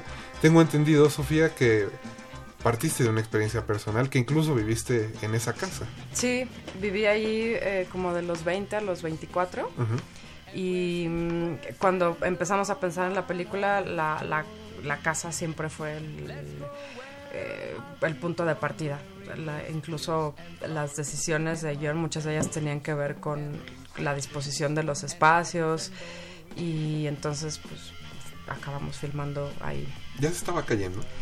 Sí, de hecho en- no hay muchos elementos tal cual eh, que, que hubieran sucedido, eh, más bien hay referencias a, a- a- a cosas vagas o tal vez no tan vagas, pero una de las pocas cosas que sí sucedió fue que le cayó el, el techo encima a alguien. Eh, hace cinco años, antes de Los Años Azules, pues ya había un, un corto eh, pues un preámbulo de la última batalla contra las maltas palomas. Sí. Eh, que, donde ya eh, veíamos el personaje de Diana, que eh, interpreta Paloma. Eh, no, no sé si ya en ese momento ya estaba el proyecto de Los Años Azules como tal y a partir de ahí este, decides ser como un primer experimento o a partir de- o al revés. ¿Cómo es esto? Fue como lo primero. Ten- estábamos trabajando en el proyecto y parte de nuestro trabajo de Luis Briones, el guionista, y mío, em, fue explorar a los personajes eh, poniéndolos en, en escena en otro momento. Fue, fue una, una herramienta que encontramos y que nos fue muy útil para, mm, para acabar de construirlos, slash descubrirlos. Y mm, entonces este, este cortometraje eh, se, se escribió como una especie de improvisación y cuando estaba mm, en proceso de, búsqueda de, posibles actrices para, para el papel, em, luego eh, di con Paloma y, nuestro primer, eh, hi- hicimos el ejercicio de, de hacer el corto con tanto como un ejercicio de producción como un estudio de personaje. Y, y fue muy bonito porque con ese corto eh, eh, acabamos de, de- de encontrar muchos elementos que eran medio incógnitos, incógnitas, eh, y, y lo hicimos y lo hicimos juntas y, y estuvo, estuvo muy padre. Ay, nos llevamos bien. Sí, nos fue nuestro bien. filtro. sí. ¿Y, y cómo fue este trabajo, digo, partir de una experiencia personal tuya a llevarlo a ustedes a cada uno de sus personajes y pues sobre todo al, al- a la convivencia, digamos, dentro de la casa misma? Pues fíjate que es, aunque ciertamente es una experiencia personal de Sofía, tiene un montón de referentes que al menos a mí me fueron muy, muy cercanos, muy entrañables, me identifiqué con varios de ellos. Eh, O sea, esta dinámica de vivir eh, con roomies, para los que somos foráneos de la ciudad en la que radicamos, pues es una cosa mm, ya, ya conocida, ¿no? Y, y en ese sentido, pues creo que no, no hubo mucha dificultad. Y ya la, la dinámica de rodaje, sí, preguntaste eso. la dinámica de rodaje al interior de la casa, pues incluía muchos momentos eh, de descanso para los que no estábamos a cuadro en ese momento, que nos, nos hacían convivir entre nosotros, conocernos un poco más y también relacionarnos con la casa de manera muy natural, de manera muy orgánica. Y, y- y creo que eso finalmente se veía a cuadro como una manera de habitar el espacio, este, pues verás. Pero- Y, y también no solo como la, la experiencia de vivir con roomies, sino toda esta etapa de, en la que te empiezas a independizar de, de- de tu casa, de tus papás, de tus raíces, es algo en la que todos vivimos. Entonces, aunque sea una, experiencia personal de Sofía, es algo con lo que todos pudimos identificarnos. Y también lo que mencionó Paloma de estar en la casa durante tomas, durante escenas, en, en que podíamos convivir nosotros como, como actores, pero también un poquito como entre, entre actores y personajes. Eso también ayudó mucho a- al rodaje y a toda la interacción. Es que la, la película toma tema, toca temas, perdón, muy universales, creo yo. O sea, de, esta de una cosa... etapa de la vida que todos pasan. Sí, y del juego de roles que de pronto tenemos que, que activar, ¿no? Dependiendo del- de la situación en la que estamos, en, en la que de pronto alguien se convierte en eh, la ñoña, y en la bruja, Sí. y en la loca, y esto, ¿no? Que, Es que creo que, digo, la mayoría pues nos vemos forzados a pasar por una etapa de Sí, muy es natural, es un- Digo, basta caminar aquí unas cuadras y hay ocho personas por departamento. Entonces creo que, que es inevitable crear roles como de familia, ¿no? Siempre hay alguien Sí. que Exacto. dices, bueno, tú te encargas del dinero y termina siendo como si fuera el papá de la Sí, casa. el ¿no? contador. El que nunca llega o le- se le Sí. olvida. Entonces creo que eso se refleja de manera muy orgánica dentro de la película. Y el tema de, de lo diversas que pueden ser las personalidades, que quizá no... Bueno, yo siempre decía, ¿no? Que ah, eh, eh, me tocó vivir con personas que, mm, con las que quizá yo ni siquiera hubiera eh, hecho una amistad, si hubiera dependido de, de mí. Mm, pero a fuerza de convivir, eh, lo- los conoces y entonces mm, rompes muchos prejuicios y, y te das cuenta de, mm, de lo, lo valioso que es el punto de vista del otro eh, para entender mejor el mundo. Y eso obviamente se refleja en una mayor o menor armonía en, en cualquier grupo, pero mm, es, es, uno de los temas que a mí me parecían más, más importantes, como esta como valoración de la diversidad, por un lado, y por otro, eh, reconocer la, la, huella tan profunda que, que, las personas pueden dejar en, en uno. Frente ahorita que, que Rafa mencionaba de, de, la familia, que un tipo de familia, pues no convencional, podríamos llamarlo así. Ayer que fueron eh, los junkets ahí, este, mientras que estamos esperando, este, nuestro turno, este, eh, Luna Maran, que pues, es la, la, una de las productoras de la película, este, comentaba de que uno de los temas presentes es estos nuevos modelos de familia. Eh, que muchas veces, aunque no no sea el, tema principal de la película, pero pues ahí está este, manera intrínseca, pues esos nuevos modelos de familia, eh, pues muy diversos precisamente, eh, poco ortodoxos, eh, muy grandes, ¿no? lo que dices, ¿no? también seis per personas o más en, en departamentos eh, muchas veces muy pequeños. Entonces también cuentan al respecto, o sea, también cuando tú estabas escribiendo el guion junto con Luis, estaba pensado también en eso, hablar de unos nuevos modelos de familia. Sí, nos, siempre nos, nos inquietaba mucho y nos sigue inquietando justamente cómo, cómo la personalidad de, de alguien se, se, configura y se reconfigura a partir de los núcleos en los que se va desenvolviendo a lo largo de su vida. Y, y cómo, cómo eso responde a distintos modelos de, de, de familia y a distintos modelos, eh, sistemas morales y a distinto, eh, etcétera. Eh, en esa casa donde, donde yo viví llegamos a ser en algún punto, creo que éramos nueve personas, tres perros y dos gatos.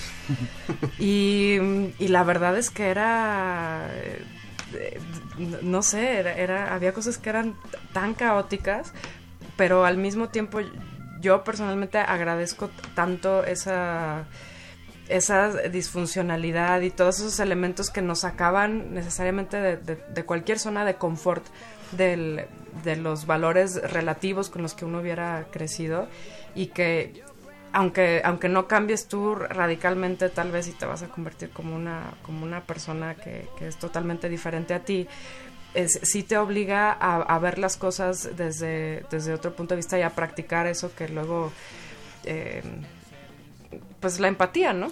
Pues sí, es que los roomies es algo muy chistoso porque, o sea, luego dice que los amigos son la familia que no es que, que, que escoges y tu familia pues es como de sangre o de, de apellido. Mm. Y los roomies son una familia que pues, ni escoges, pero ni tienes vínculo de apellido ni de sangre. Entonces hay interacciones muy curiosas en el que te obligas a, pues, a ser empático, a pues, sí. adaptarte.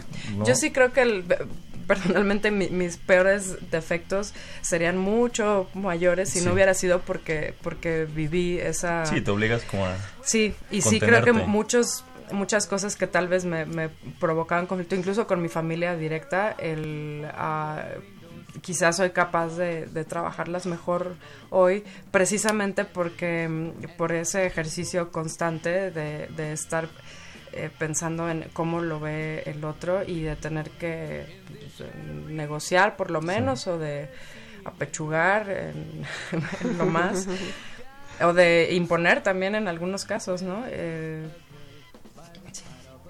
¿Qué les parece si escuchamos un poco más de música de la película? Por favor, Perfecto, sí. sí. Toca Dead End de Chance Risico. Recuerden que estamos hablando de los años azules y que regresamos, estamos en Radio 1.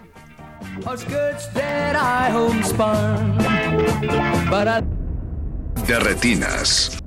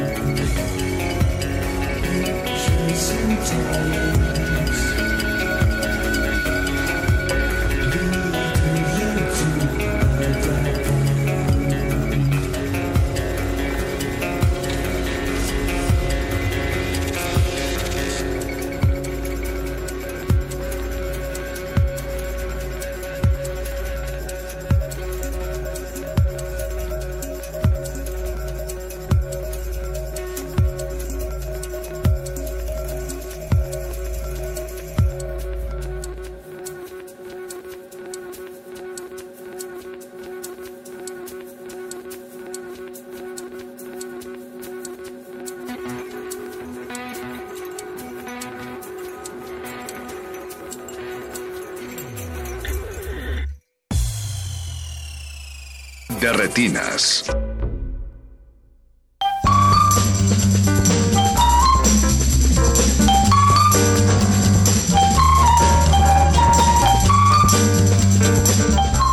Estamos de vuelta en Resistencia Modulada. Recuerden que nos pueden contactar a través de Twitter en arroba Rmodulada y en Facebook como Resistencia Modulada. Esta noche estamos hablando de los años azules y tenemos a su equipo aquí en cabina. Eh, chicos, ya antes del corte hablábamos como de, la empatía que te forza el tener que convivir con otras personas que no necesariamente son tus amigos.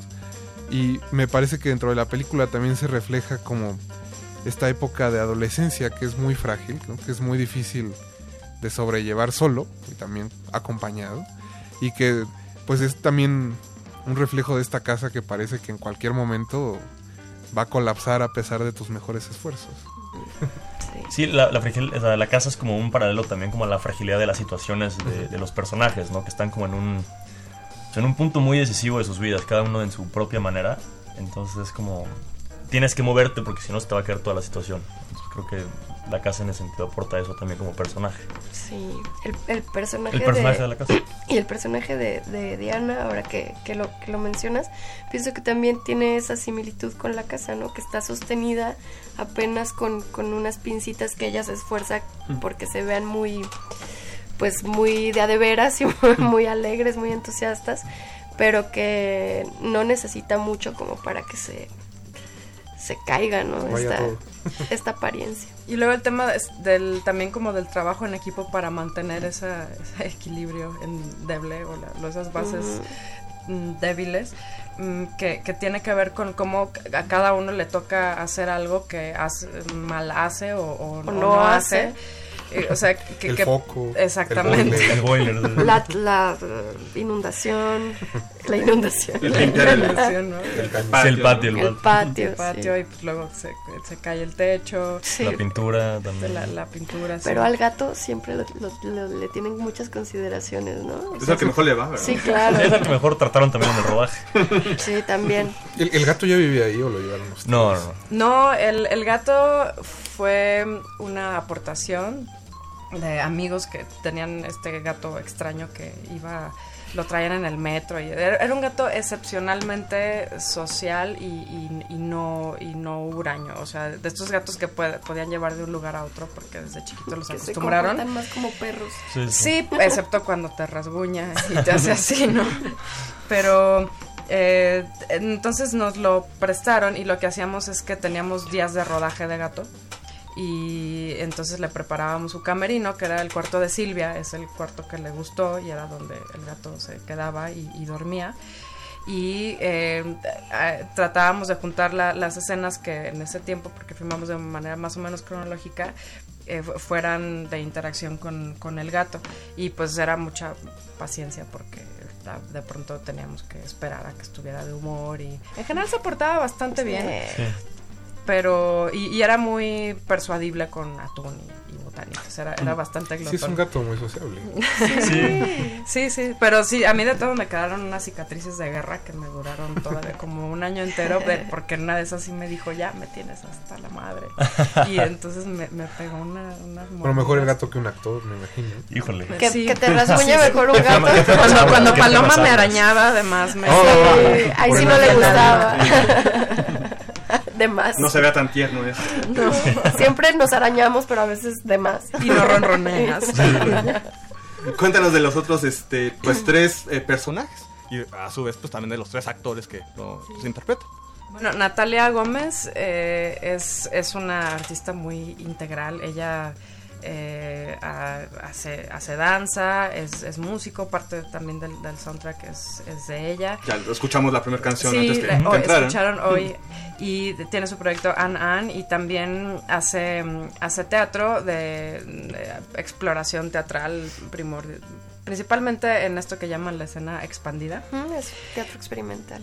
Y ah, Natalia, bueno, es mi prima hermana, entonces el- yo, yo conocía su trabajo, me gustaba muchísimo y siempre había pensado que ella podía ser Angélica, pero en ese entonces vivía en Israel, entonces eh, cuando ya íbamos a filmar resultó que ella iba a regresar y entonces la, la invité y, Y ella conocía mucho las referencias del, del personaje porque hay, hay temas de, de nuestras familias que están ahí en el background de, de Angélica. Em, Sil- eh, Ilse Orozco interpreta a Silvia.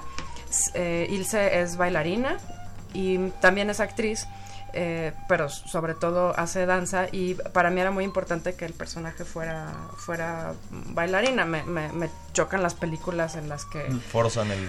Eh, sí, la- alguien la- dice tocando el piano y Sí, nomás sí, sí. mueven las manitas. o le- Se ve sí, que no. el playback. Exacto. Sí, es sí, el sí. doble de mano. Sí, exacto. Entonces, eh, bueno, di con Ilse a través de una amiga mía que, que, que es bailarina y, ah, bueno, nos caímos muy bien. Ella trabajó en el corto de, de la última batalla contra las malditas palomas. Es, es una de, de, de las bailarinas que aparecen porque, bueno, cabe destacar que ese corto aborda el tiempo en el que Diana abandona la danza. Ya después abo- abandonaría Sí, sí. muchas otras carreras, ¿no? Pero- Exactamente. Eh, entonces ahí conocí a Ilse y empezamos a trabajar y, y- y ella se identificó muchísimo con el personaje Sí, y obviamente es muy también, también Ilse, imprimió sí. muchas cosas de, de ella, ¿no? Eh, Luis Velázquez eh, interpreta a Jaime y a él lo conozco desde que estábamos en la escuela. Mi, el primer corto que yo dirigí lo, lo trabajé con él y mm, fue eh, él el, el actor con el que yo experimenté por primera vez esto que se me hace mágico, que es ver de pronto como un personaje de la ficción salta a la, a la realidad. Era un, fue una adaptación de un cuento de Chekhov. Y, mm, y desde entonces nos entendimos muy bien y, y como a mí me gusta mucho cu- cuando el- el- que el- cuando los actores interpretan personajes que, que los hacen transformarse totalmente. Y yo sabía que el personaje de Jaime iba a ser un reto así para él. Entonces desde que empecé a pensar en, en la idea eh, Luis ya estaba ya estaba ahí. Luis es, es actor también con educación en teatro estudió en la misma escuela que, que Paloma. Y, mm, y mm, pues, pues eso, estaba desde el, del- en el proyecto desde el principio y tanto que luego me decía que por favor ya hiciera la película porque se iba a poner muy viejo para, para el personaje. Em, sí, Eh, el- justo antes de entrar a la cabina hablábamos como de películas recientes que hemos visto de Guadalajara que tratan medio el tema de adolescencia, familia. Eh, estas conectadas somos Mari y Pepa, que es- son películas en espíritu bastante similares. Pero también está, por ejemplo, los insólitos peces gato, Ujú. que son también... Es, es algún tema que trae ahí la movida de Guadalajara. Yo pienso, sí, seguramente hay, hay co- coincidencias que vienen de, de distintas, por, bueno, por distintos motivos. Aunque bueno, tú eres de Aguascalientes. Yo soy de Aguascalientes, de pero, Aguascalientes. pero estudié, eh, estudié en Guadalajara. Y mm, bueno, mencionaste Somos Mari Pepa, Samuel Kishi, pues fue- fue- éramos compañeros en la escuela y trabajamos juntos en esa película y ahora en- también en su segunda película. Kishi es editor, de, de- es uno de los editores de, Los Años. Azules. Y mm, bueno, a Claudia, la directora de, lo- de Los Peces Gato, ella, ella de hecho también estuvo en, en la escuela con nosotros, pero ella, se- bueno, en otra generación, pero ella se fue, ella se fue a trabajar en en- aquí en la Ciudad de México. Mm, pienso que eh, quizá una, una razón de esta coincidencia es que habiendo crecido, bueno, estudiado en, en provincia una carrera como, como cine, que está, es una actividad hipercentralizada en, en. México, uno eh, es quizá más susceptible de recurrir a, a las pequeñas historias, para empezar porque son más producibles, ¿no? Entonces, eh, mm, quizá uno aprende a, valorar aquellos, aquellas microhistorias que mm, podrían parecer hasta triviales mm, y, a, y a trabajar los proyectos desde una visión muy eh, también como muy comunitaria y muy, muy colectiva. Eh, somos Maripepa y Los Azules tienen, tienen muchas coincidencias, no solo como se aborda el tema, el, el- el tono agridulce, también en, en el interés por retratar lugares que, que a nosotros nos gustaría ver en el, en el cine, ¿no?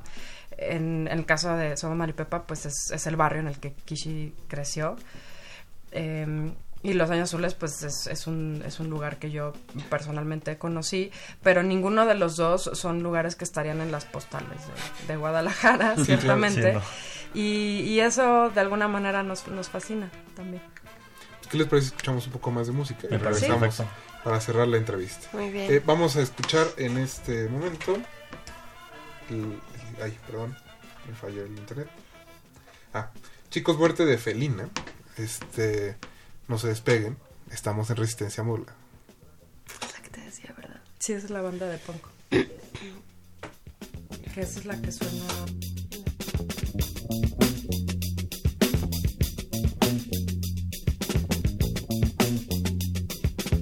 De retinas.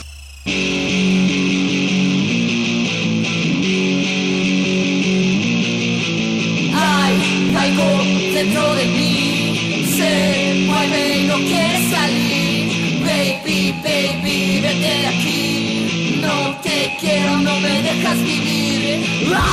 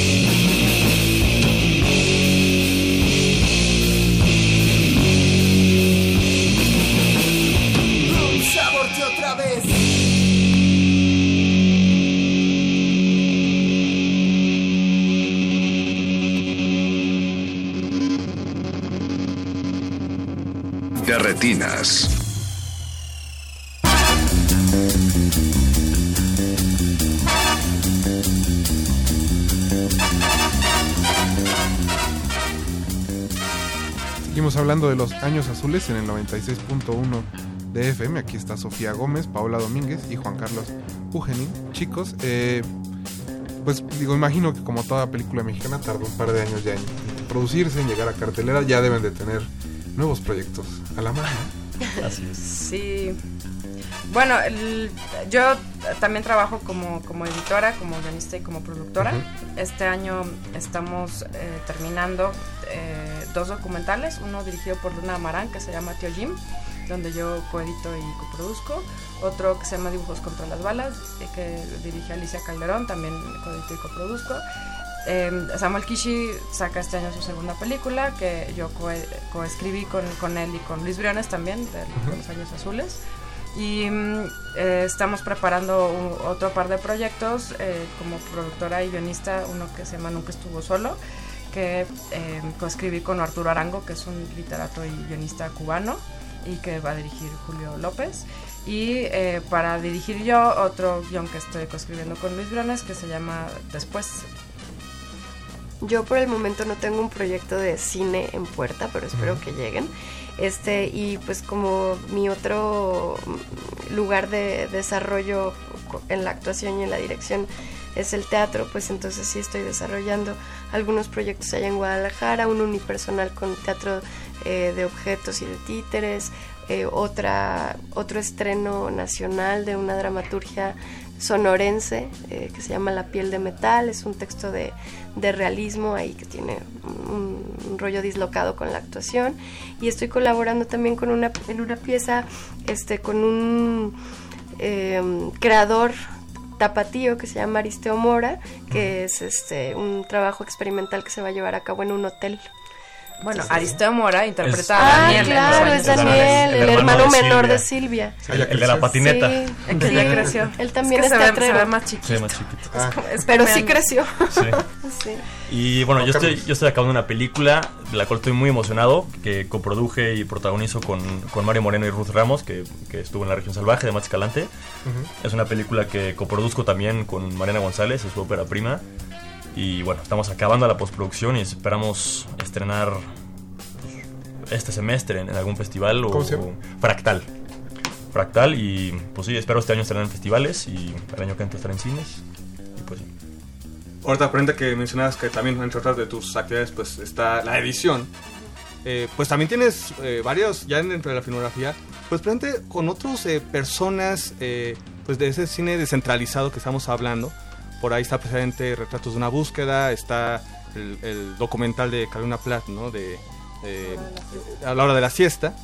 Eh, y por, eh, entonces sí vemos presente cómo, eh, ahorita que también mencionas de que pues yo estoy produciendo esta, pero al mismo tiempo me están produciendo esta otra, pues sí vemos también presente una familia, pues no solo pues en, el, en la película como tal, sino en una familia fílmica que todos están ayudando entre sí, ¿no? Que finalmente es la única manera de poder hacer cine de esta manera, ¿no? Sí, la verdad es que sí hemos formado una, una familia, es gente con la que em, he colaborado desde hace ya pues 15 años, si, si cuento los años de la escuela. Y, y, pues todos somos muy como polifacéticos, quizá eh, no creemos mucho en, en esta hiperespecialidad que, que a veces tiene la industria del cine, eh, hiperespecialización, perdón. Y eso no significa que, que uno haga bien todo, lo que significa es que uno, uno colabora con otras personas en, en- varias áreas. Entonces a mí me, gusta muchísimo escribir, escribiendo con, con alguien más. Y entonces em, creo que es, es una forma muy, muy generosa, muy, de la que aprendes muchísimo. Y, y que ta- también es como más rápida de aprender porque pues eh, esta fue mi ópera prima como directora pero lo que yo aprendí eh, editando y, escribiendo y, observando otros proyectos de, otros directores, colegas míos, pues eh, es, eh, tra- traté de ponerlo en práctica aquí y, y eso pasa en general en- con, todos los demás. Entonces, eh, es le llamamos así como gestión colectiva de, trabajo y sí creemos y hemos observado que lo- eh, se pueden producir más proyectos y de manera más rápida cuando uno está dispuesto a, a colaborar de estas maneras que son un poco menos ortodoxas. Chicos, estrenan el viernes. ¿Con cuántas Sí, sale? El viernes, ¿Y en dónde? 28. 28, vamos a estar en 11, 11 ciudades, eh, aquí en la Ciudad de México, en Guadalajara, Puebla, Querétaro, Toluca, Mérida, Morelia, Oaxaca, León, Aguascalientes y Galatao de Juárez. También imagino que tienen redes sociales para Sí, que los busquen. eh, búsquenos en Facebook como Los Años Azules, en Twitter y en Instagram. Instagram, estamos como The The, Blue Blue, Years. The Blue Years Film. Hay un tema ahí con la ñ que, que, nos Exacto. Sí, claro. cambiarnos No fue por pochos, fue por propios. sí, y, y, bueno, también en, en nuestra página web hay, por ejemplo, información sobre, sobre la- las bandas, la, la música que ustedes escucharon. Eh, y también sobre bueno, algunas otras cosas, notas de dirección, hay curiosidades que si les, les interesa pueden, pueden consultar. Y es una película que hicimos pensando mucho en, en la audiencia, en comunicarnos con, con la gente. Hemos tenido eh, una recepción muy bonita en, en general, la- la- las personas, lo que luego nos, nos dicen sobre la película. eh, nos, de- nos ha dejado muchas satisfacciones. Entonces creemos que es una película que, que sí puede conectar con, con muchas personas. Ojalá que puedan verla justo este fin de Exacto. semana, porque, Justo iba a decir eso. porque el, el de lo que sucede el fin de semana depende la, la permanencia El de la resto de la película en semana. cartelera. Sí, es muy importante el fin de semana para que tengamos buenos horarios en las salas durante la semana y el segundo fin de semana sigamos en salas y, y no nos den las gracias. Pues Sofía, Paloma, Juan Carlos, muchas gracias por haber Gracias venido a esta ustedes. noche. Gracias a ustedes. Mucha suerte con el estreno. Muchísimas Gracias. gracias. Nosotros vamos a seguir eh, con nuestros amigos de la Filmoteca de la UNAM después del corte musical. Vamos a escuchar The Octopus, que es, digo, implantes de The Octopus, que es también parte del soundtrack de Los Años Azules. No se despegue.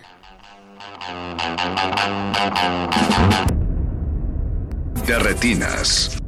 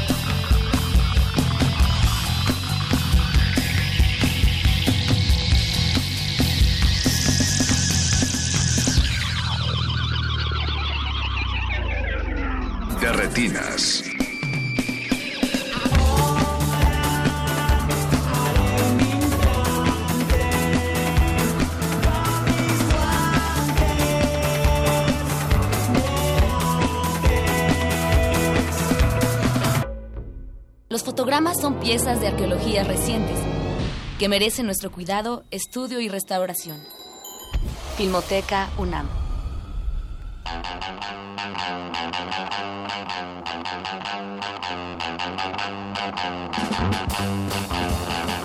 Ya estamos de vuelta en De Retinas. Muchas gracias a todos los que nos están escuchando. Recuer- Recuerden que nos pueden contactar en Twitter como arroba y en Facebook como Resistencia Modulada. Y anda por ahí Pablo Extinto, también eh, Marta Esparza, que nos está escuchando desde la Gustavo Amadero. ¿Qué dice Pablo Extinto? Que él, eh, ¿cómo? Eh, Adolescentes Forever o algo así. Ah, bueno. Está en, está en ese humor el señor Pablo. Pues es Le mandamos un saludo, es enero. Y unos que van a llegar, por cierto, con muchas cosas en su programación y con todo. La Filmoteca de la UNAM y para hablar de sus estrenos de este mes tenemos en la línea a Hugo Villa, su director. Hugo, buenas noches. ¿Qué tal? Buenas noches, ¿cómo están? Bien, bien, Hugo. ¿Tú? También muy bien, muchísimas gracias. Muchas gracias por contestarnos la llamada. Pues cuéntanos un poco de los estrenos que tendrá durante enero la Filmoteca de la UNAM. En enero en la sala Julio Bracho, allá en Ciudad Universitaria, en la sala más grande de- del Centro Cultural, Ajá. tenemos el 22 eh, Tour de Cine Francés, muy contentos, con eh, Primos, el 17 y 18, de Lomas Ebert, eh, con Gina el 19 y 20, Los Pedazos del Tiempo 23 y 24, Ujú. 25 y 26 Nahuali, y el 27 y el 30 La Huella, que son eh, eh, películas, cortometrajes mexicanos que, como saben, van siempre adelante de, en las de cabecera en las películas del Tour de Cine Francés, que siempre programa cortos, cortos mexicanos con ellos. Luego, en la sala José Revuelta, también en CEU, tendremos La Noche de 12 Años, que es un estreno en la universidad, eh, que nos da mucho gusto tener y que nos hayan eh, eh, dado chance de ponerla. Y también eh, en la UNAM, en los ciclos permanentes de cineastas mexicanos contemporáneos, tenemos Potentia de Javier Toscano del 2016, un, un, eh, documental sobre personas con discapacidad mental o motriz que es muy interesante de visitar. Eh, en la Monsiváis vamos a tener, yo no me llamo Rubén Blades, que se exhibe del 16 al 20 de enero, una coproducción Panamá, Argentina, Colombia, eh, sobre precisamente eh, el cantante y cantautor Rubén Blades. Y eh, tendremos también en el cinematógrafo del Chopo, ahí en la colonia Santa María la Ribera, que además es un sitio eh, hermoso como pocos en la ciudad. Eh, del 18 al 23 vamos a tener Pájaros de Verano el 23, de Ciro Guerra, del 23 al 27 y del 30 al 31, eh, que está multinominada también Pájaros de Verano, es una de esas películas coproducida además por eh, Nicolás eh, Celis, eh, productor, y por Sandino eh, Sarabia, que son eh, también productores de Roma, productores mexicanos, por cierto, que nos da mucho gusto tener coproducciones iberoamericanas que, que puedan estar en las salas. Tendremos también el 16, eh, y tenemos muchos hijos, un mono y un castillo, de Gustavo Salmerón, y Rush Hour de Luciana Kaplan. Y eh, pasaremos por ahí eh, X500 también, un restreno nacional muy importante para nosotros. Eh, para el público va a estar disponible el 24 al 31 de enero, un lugar llamado Chiapas, de Nettie Wild. Es una película eh, filmada justo a partir del lanzamiento zapatista en 1994, el primero de enero de 1994 en el sureste mexicano. Y eh, lo que hizo Nettie fue filmar muchas de las comunidades en las que eh, sucedió o de alguna manera afectó el levantamiento zapatista y tener como muchos puntos de vista reunidos en su documental. Este año, de- con apoyo también de la Embajada de Canadá en, en México, nos donó Neti todos los materiales originales que ya están depositados en la Filmoteca y que se están eh, retrabajando para que en algún momento podamos también compartirlos ahí. eh, eh, no solo el documental completo, que es lo que van a poder ver, sino también vamos a poder eh, eh, algunas de las tomas que ella descartó. Vamos a ver, este, pues eso, cómo se reeditan por algunas este, personas que tendremos ahí una sorpresa en algún momento eh, del año. Y tendremos también en, en el eh, al final de esta exhibición de un lugar llamado Chiapas, vamos a poner una película nueva de ella que se llama Conelín, nuestra hermosa tierra, que nos lleva una visita por eh, con las comunidades eh, eh, originarias en Canadá, eh, eh, de cómo ellos eh, cuidan su propia naturaleza y su entorno en el que el entorno en el que viven. Perfecto, Hugo, pues muchas gracias por comentarnos los estrenos de este mes. Esperemos que todos se animen a ir a las salas de la Filmoteca de la UNAM. Muchísimas gracias a ustedes, abrazos. Buenas noches. Buenas noches. Pues Alberto, ¿cuál se te antoja de ir a ver? Eh, bueno, pues a, a mí, bueno, algunas del tour, porque ahora sí se me pasaron. Se me pasó. El tour sí. Sí se me pasó e- este año, debo de confesarlo. Entonces voy a hacer el, el tour para, este, ahí en, en, en CEU. Esa creo que es- va a ser la tarea de, de este mes. A mí la verdad es que se me antoja bastante ir a ver la de Rubén Blades. A ver si Eduardo Luis acepta ir a escuchar salsa un ratito. También, esa también se antoja. Porque estuve un par de lados y justo se me escapó. Sí, también son en ambulante, pero de esas funciones medio imposibles en la ciudad. Bueno, es que esta ciudad en general ya es imposible. Ya no solo para ver. Bueno, pero después, por quejarse de la ciudad, te llegan los este, mensajes Ah, ahí sí, en- bueno, no, olvídenlo todo. Yo no dije nada. Eh, pero bueno, así vamos a llegar al final de otro de Retinas. Eh, recuerden que a las 10 de la noche viene el Calabozo de los Vírgenes. Ya están aquí afuera Paco de Pablo, el Mago Conde y eh, Héctor, para el perro muchacho, para platicar pues de cultura nerd y de cultura geek. cultura próxima- ñoña. De cultura ñoña.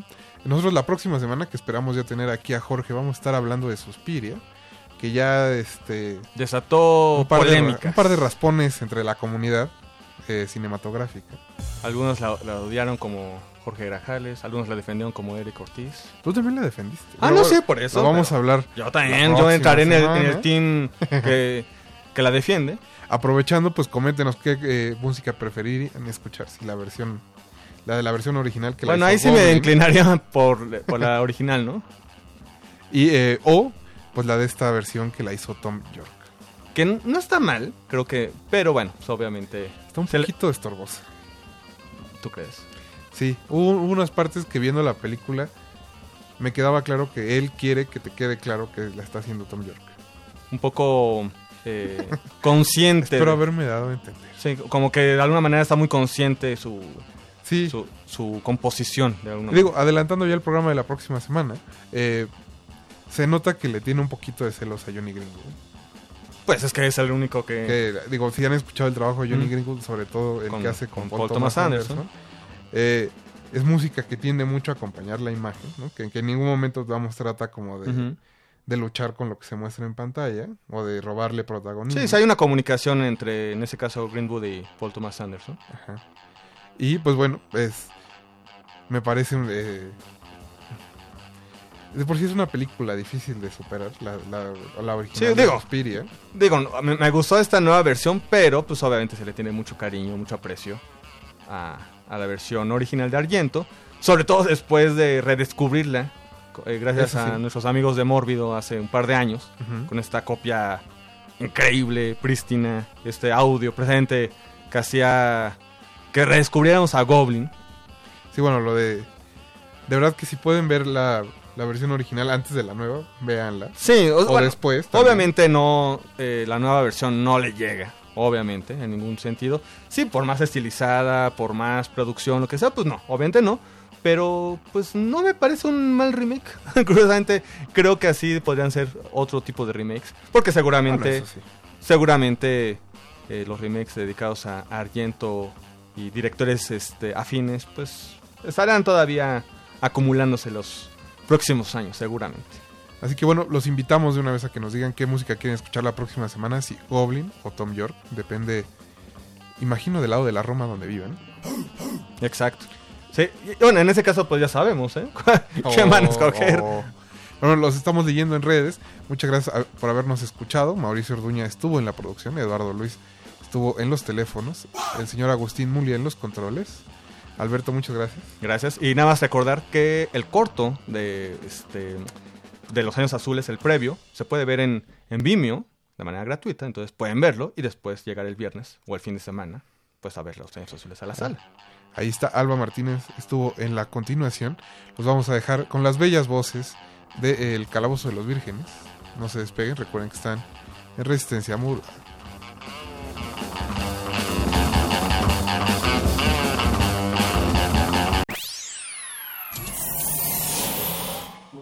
Ningún locutor fue dañado durante la filmación y reproducción de este programa. Cualquier parecido con la realidad es un atentado a la ficción.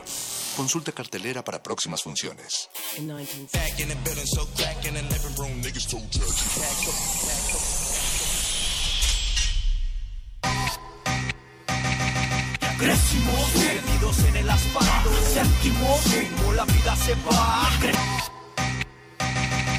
Cre- Crecimos perdidos en el asfalto, sentimos como la vida se va. Crecimos perdidos en el asfalto, sentimos como se va, ya no volverá. Crecimos perdidos en el asfalto, sentimos como la vida se va. Crecimos perdidos en el asfalto, sentimos como se va, ya no volverá. Calles repletas de humo de carros y semáforos rojos. Yo voy sin respetar ninguno, unos caminan delante mientras que otros detrás de mí. Camino sin destino algunos y mis pies van al compás del beat. Aquí la dirección será así, código postal, varias libretas repletas de letras dentro de un costal. Con tal de no perder la calma, sigo sabiendo que el alma de este individuo vaga sin pagar castigos. Testigos que saben de lo que yo hablo. No vivo perdido, saben que no he querido vender mi alma al diablo, ni mucho menos a una religión que no es obligación. Creo en un Dios, pero no en la iglesia ni en su represión. Conspiración y el PAN y el PRI ni el PRD, porque sabes que al final de cuentas el pueblo va a perder. Hacer lo que deban de hacer si robar nos tratan aquellas ratas escondidas detrás de corbatas. Si robar nos tratan aquellas ratas escondidas detrás de corbatas.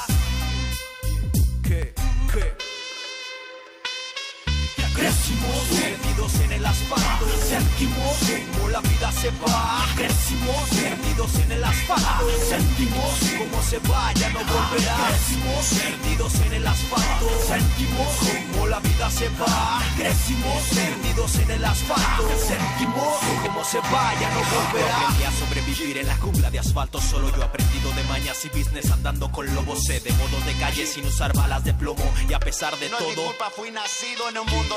Donde la autoridad abusa del poder y si no traes nada querrán sembrarte droga también. Revisión de rutina quisieron olerme los dedos. Yo sabía que me lo pedirían por eso me rasqué los huevos. Me los olieron supieron que todo marchaba bien quisieron dinero y no pudieron ni detenerme. Consiguieron solo una sonrisa incómoda que se joda la polia se le las calles controlan. Yeah. Crecimos perdidos entre el asfalto con nuestras propias leyes nuestras propias normas.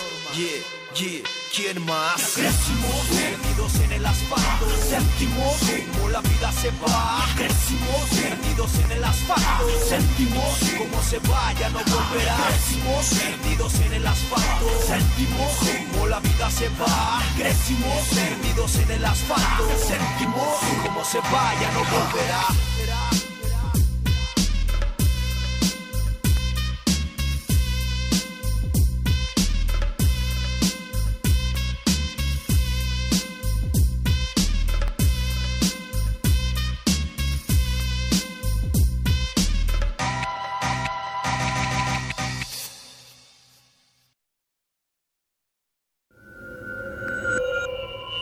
Escuchas 96.1 de FM. XEUN. Radio UNAM. Transmitiendo desde Adolfo Prieto 133, Colonia del Valle, en la Ciudad de México. Radio UNAM. Experiencia sonora.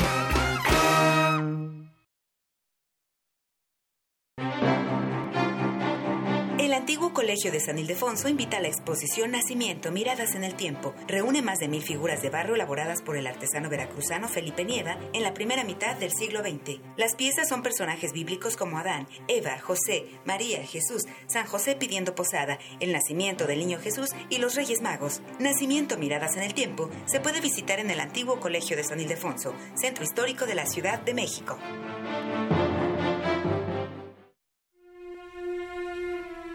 Hubo un tiempo en el que todas las artes interactuaron sobre los escenarios para crear el más sublime de los espectáculos. Radio UNAM te invita a expandir tu panorama musical en el curso Templo en el Oído, una historia cultural a través de seis obras maestras de la ópera: L'Orfeo, Electra, Tristán e Isolda, La Damation de Faust, Tosca y Falstaff. Imparte Otto Cázares. Todos los sábados, del 2 de febrero al 9 de marzo, de las 10.30 a las 14 horas, en la sala Julián Carrillo de Radio UNAM. Adolfo Prieto, 133, Colonia del Valle, cerca del Metrobús Amores. Informes e inscripciones al 56 23 32 73. Radio UNAM, Experiencia Sonora.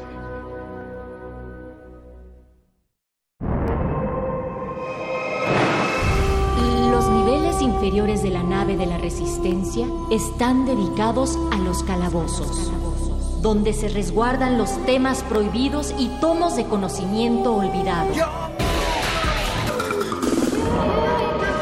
El más grande de ellos es donde guardamos los juegos, los cómics y las frituras de queso.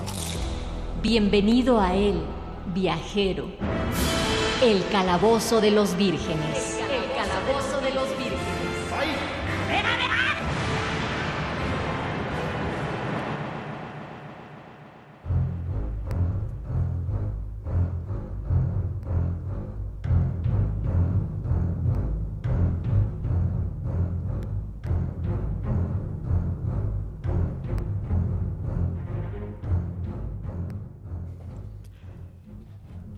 Bienvenidos a este sonido tan distinto. Hemos cambiado nuestro, nuestra localización secreta porque tememos que nuestros enemigos nos descubran.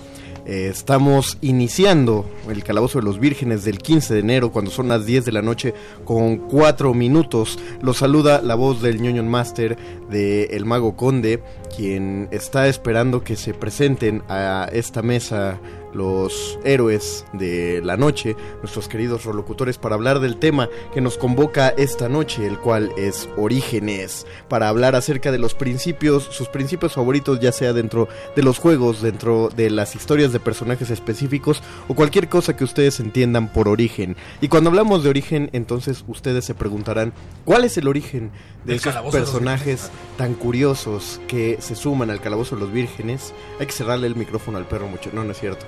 Usted, tú, tú come tu pizza, perro muchacho. Aquí, Sí, sí. de manera inédita, les voy a contar. Todavía no estamos en el streaming de Facebook Live, tardamos un poquito, pero espero que estén escuchando a través de la transmisión eh, de FM en el 96.1 XEUN en Radio UNAM, porque les voy a contar las historias secretas de sus relocutores, empezando por la historia de Paquito de Paburo. Nacido en el seno de un antiguo clan de músicos, el joven Faruncisco de Paburo dominó el arte de la manipulación sónica desde niño, aún más rápido que los demás niños de su comunidad. Mediante el sonido, el clan de Paburo conseguía prodigios no vistos en ninguna tierra en los alrededores de Lomas Ajeas, una entidad próspera y pacífica. Pero todo cambió cuando la nación del silencio atacó. Al ver a su población diezmada por una sordera asesina, el aún joven Faruncisco, único sobreviviente del clan, decidió abandonar sus tierras para refugiarse en un monasterio en el que sus aptitudes sónicas serían indispensables, el cual era conocido como Radio UNAM. Desde ahí, Faruncisco, quien ha cambiado su nombre por Pakuro o Paquiro, como le dicen sus amigos, decide utilizar sus aptitudes de manipulación sónica para reparar el daño en el alma de aquellos a su alrededor, mientras espera que sus aptitudes sean lo suficientemente fuertes para restablecer el pueblo del clan de Paburo y vengarse de los terribles ninjas de la Nación del Silencio. Bienvenido, Paquito de Paburo. Saludos a la valiente audiencia. Gracias. A continuación, el origen del perro muchacho. Para Héctor de Jesús Castañeda, aquel concierto de porquería era como cualquier otro concierto de metal. No esperaba que ese sería el último mosh pit al que entraría como un ser humano común y corriente. En medio del violento mar de patadas, puñetazos y fluidos corporales, Héctor de Jesús se desvaneció y quedó casi a punto del desvanecimiento. El intendente del circo volador, lugar donde fue el concierto de porquería, rescató el maltrecho cuerpo del flacucho metalero y, al ver que tenía cerca de su corazón fragmentos de metralla, producto de los estoperoles reventados contra el cuerpo del joven, decidió mezclar sus conocimientos de ingeniería genética y conocimientos de, de- oscuras deidades perdidas para rescatar el alma del maltrecho muchacho, a cambio de un precio terrible.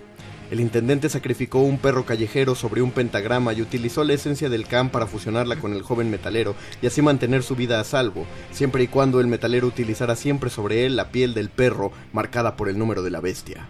Ahora, cada vez que se coloca su armadura de Khan del infierno, los verdaderos creyentes lo conocen como el perro muchacho. Bienvenido, perro. Gracias, señor Master. Ese intendente es en realidad eh, mi padre, que luego se convirtió en mi enemigo, pero esa es otra historia. Ese es, ese es en el número, ese es- eso sale en perro muchacho número 97. Exactamente. Es un, un ejemplar de colección. Y a continuación, el origen de nuestro querido pangolín de la fuerza.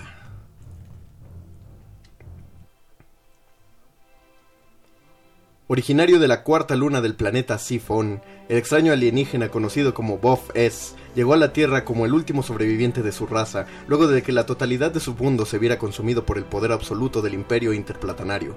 Poseedor de un conocimiento único en el universo, sabido solo por su raza, Bof S intenta transmitir la sabiduría de 10.000 lenguajes contenidos en una sola lengua universal que unifique a todas las razas del mundo, un idioma mítico conocido como Halbur.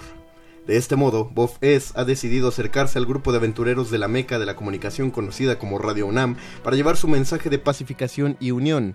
Sin embargo, en el viaje desde Siphon 4, la trascendencia electromagnética alteró terriblemente la memoria de Bof S y solo puede tener acceso a sus recuerdos mediante el ritual de conocimiento por excelencia de su planeta, el juego.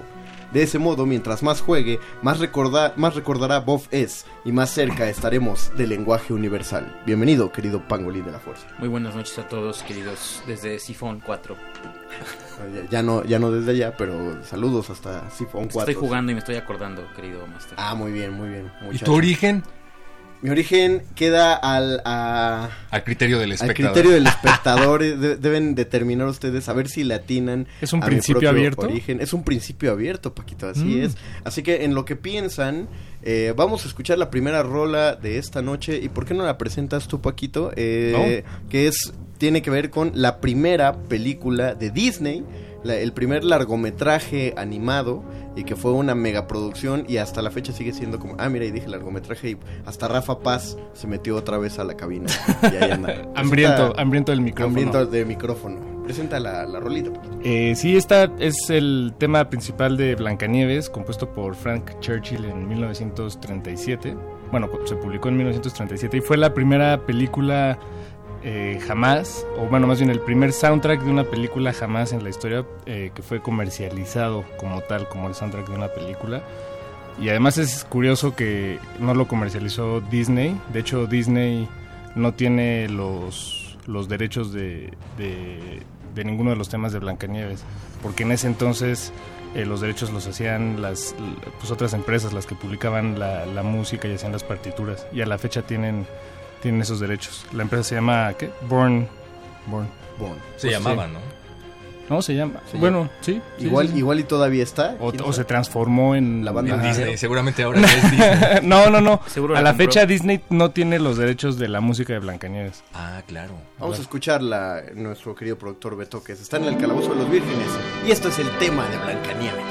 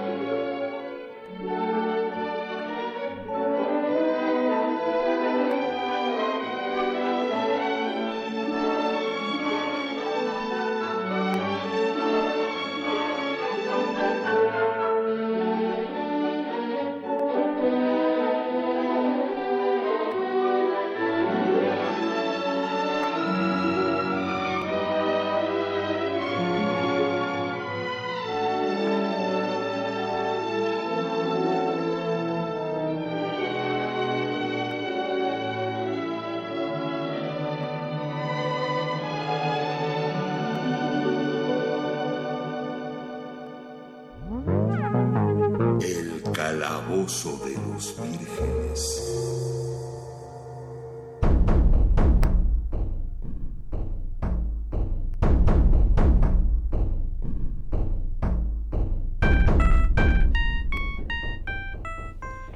Regresamos después de escuchar el tema principal de Blancanieves, primer soundtrack de... de ¿cómo, ¿Cómo era, Paquito? Primer- ah, perdón que te en co- Ah, termina de Primer masticar soundtrack la comercializado como tal de una película. Ah, bien. Así es, así es. Perfecto.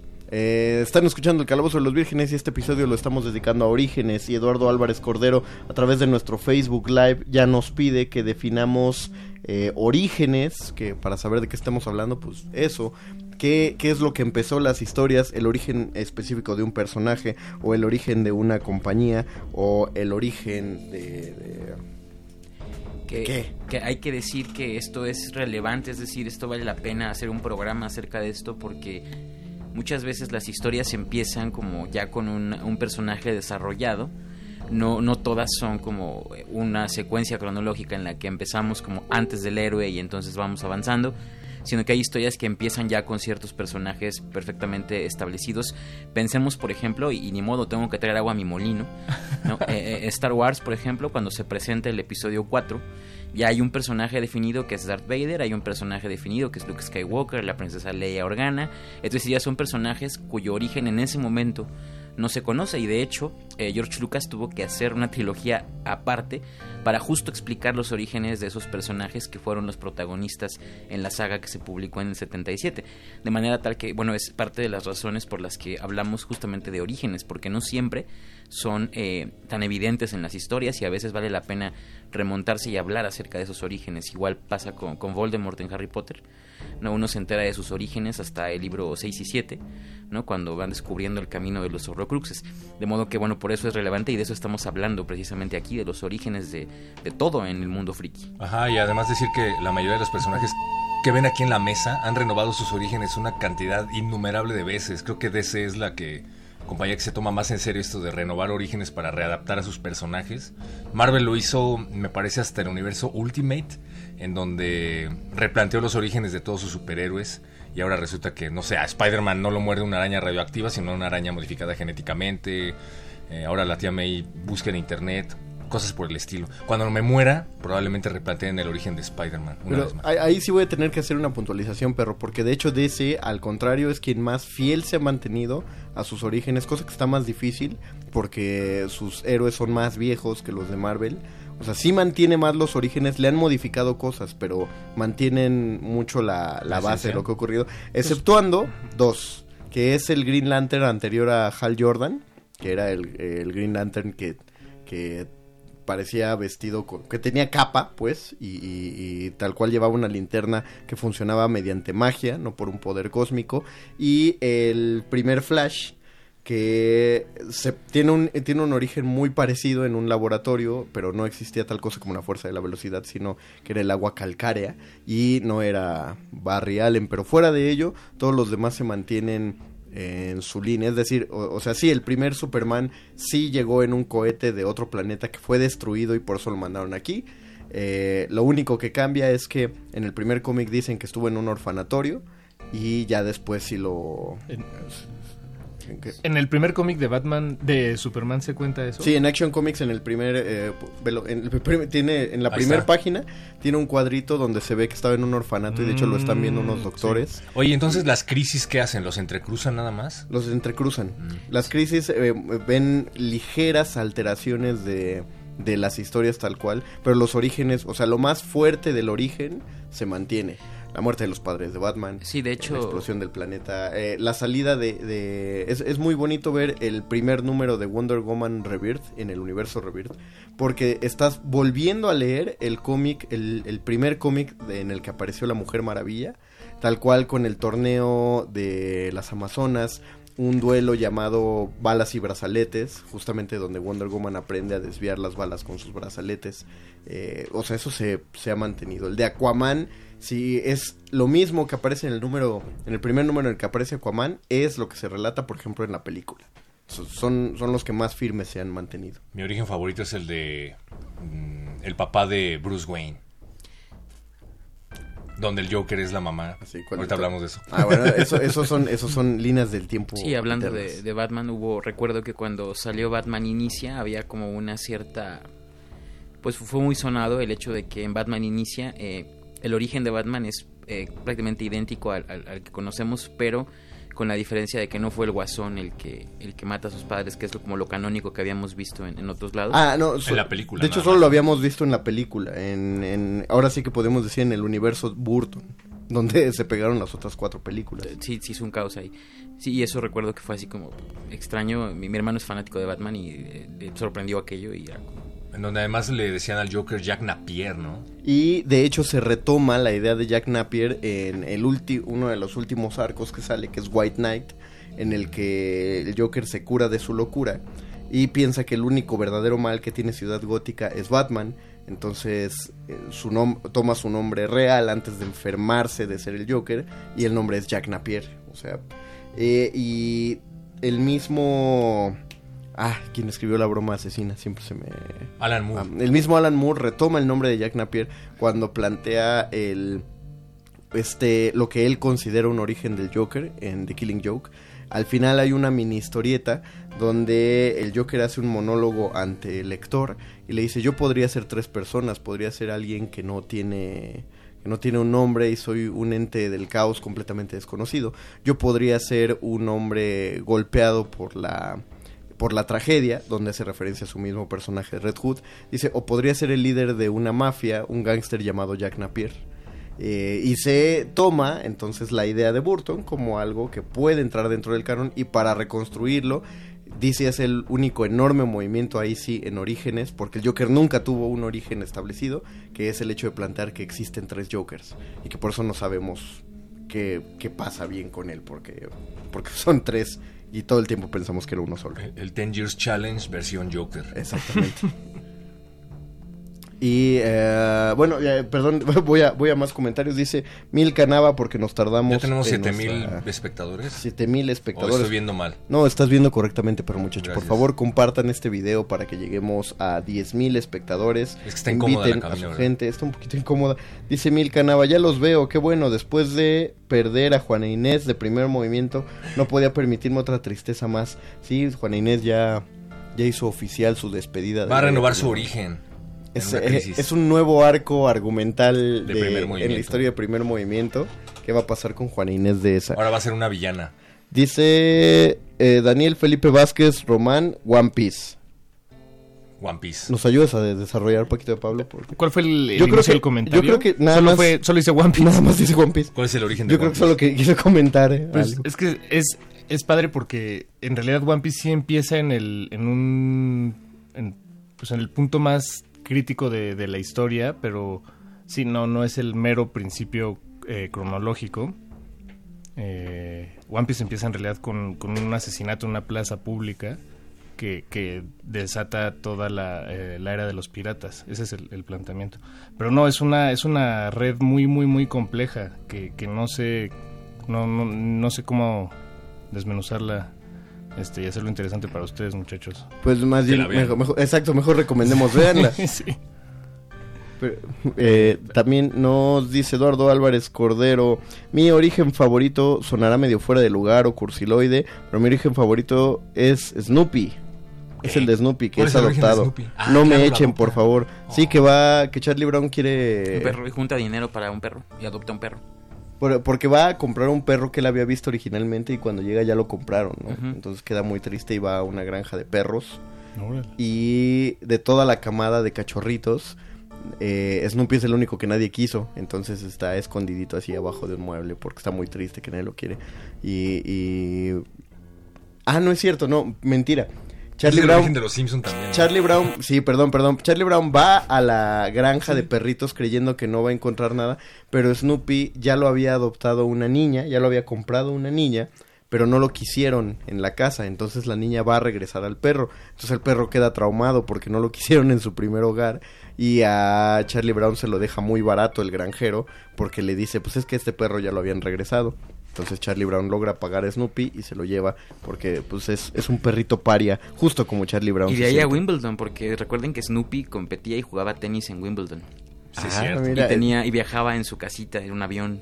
La convertía en avión y él pilotaba su casa. Eso es muy Ah, típico sí. de los cómics. Para, para Betoques acabas de tener un logro, Víctor, porque es, es datote enorme para Betoques el, Oye, ah, no- nos dice Pablo Extinto en Twitter que su historia de orígenes favoritas es la de Batman contada en Los Superamigos. Pero ¿Ustedes la ¿Cuál era conocen? esa? Yo veía los superamigos, pero no recuerdo cuál era el origen de Batman en los superamigos. No, tampoco. Seguramente no uno tan violento como el original. Estoy leyendo ahorita eh, los que llevamos suscripción de mm, DC Revert eh, están reeditando una serie de cuatro o cinco cómics hacer, que se llama la, le- lo- La leyenda no contada de Batman y eh, es un origen ligeramente distinto al que conocemos, es decir, sí se queda la, la historia del asesinato de los padres, pero empieza todo el cómic con que a Batman le mandan por correo un este un paquete y cuando abre el paquete es un disfraz de hombre murciélago, pero con cabeza de murciélago totalmente destrozado. Y entonces Batman queda muy traumado, muy aterrado y le pregunta a Alfred, pero ¿qué señor? ¿Qué es lo que vio? ¿Qué pasa ahí? Le dice Batman, es que este es el primer traje del primer Batman que usó mi padre. Y eso es un super gancho porque entonces uno cree que eh, Thomas Wayne hizo un Batman antes que Batman, pero luego te explica por qué. Y es que en una... eh, hubo una fiesta de disfraces cuyo tema era criaturas voladoras, porque gente rica de Ciudad Gótica. Entonces, eh, el padre de Batman decide vestirse de, de murciélago. Y, en- y mientras están en la fiesta, entran unos mafiosos a la fiesta a secuestrar a Thomas Wayne, que es el mejor médico de la ciudad, porque eh, un, el líder de la mafia recibió un disparo y no pueden llevarlo al médico porque lo arrestan. Entonces mejor secuestran al médico y lo llevan allá. Pero al llevárselo, mientras está haciendo la operación y después de salvarle la vida, eh, Thomas Wayne aprovecha una distracción de sus captores y el hecho de que también era un tipo muy entrenado y muy ducho en el combate cuerpo a cuerpo. Se madrea a los a, a sus secuestradores y luego llama a la policía. Entonces, cuando llegan, él está vestido así de hombre murciélago y están arrestando a los ladrones. Y ese cuenta para Bruce Wayne como el primer Batman que existió. Y luego su padre nada más guardó el traje porque su hijo le había dicho que estaba muy chido. Y entonces le dijo, ah, pues te lo guardo para cuando crezcas lo puedas usar. Y entonces Batman lo guarda en la baticueva. Es, son unas alteraciones que son muy padres. Si te das cuenta, no mueven la línea de origen principal, pero le agregan cosas eh, muy simpáticas, muy bonitas. Por ejemplo, desde ahí fue el primer cómic donde se plantea que Alfred, más que eh, ser un mayordomo que toda la vida estuvo ahí, primero fue un héroe de guerra y luego fue un espía. Y, y entonces eh, le dan todas estas aptitudes de una persona de inteligencia militar, un estratega y un entrenador que fue, que es como el mentor perfecto para Batman y que por eso lo ayuda en sus misiones. Y hasta me- la fecha es de- puede golpear. Me gusta ese origen. ¿De No es tan violento como el origen. Está bonito. Es más, Alfred podría ser Batman. Sí, es que hay otro arco, te lo cuento no. eso. donde Alfred era parte de una de una serie de vigilantes que eran conocidos como los Caballeros Oscuros. También hay otra versión en donde por algún motivo Alfred decidió que para darle sentido a la vida de Bruce Wayne Se vuelve él un Joker. tenía que volverse él su antagonista y él es el Joker. Ajá, ¿En fue- dónde es eso? Ma- ma- es, es, es, es un Qué arco, bien. no un arco, no, eh, no precisamente un origen, pero sí, sí también está súper loca la, los dibujos. Mi origen favorito ahora que lo estoy pensando es eh, el de Spawn. Porque te lo cuentan al final de Spawn.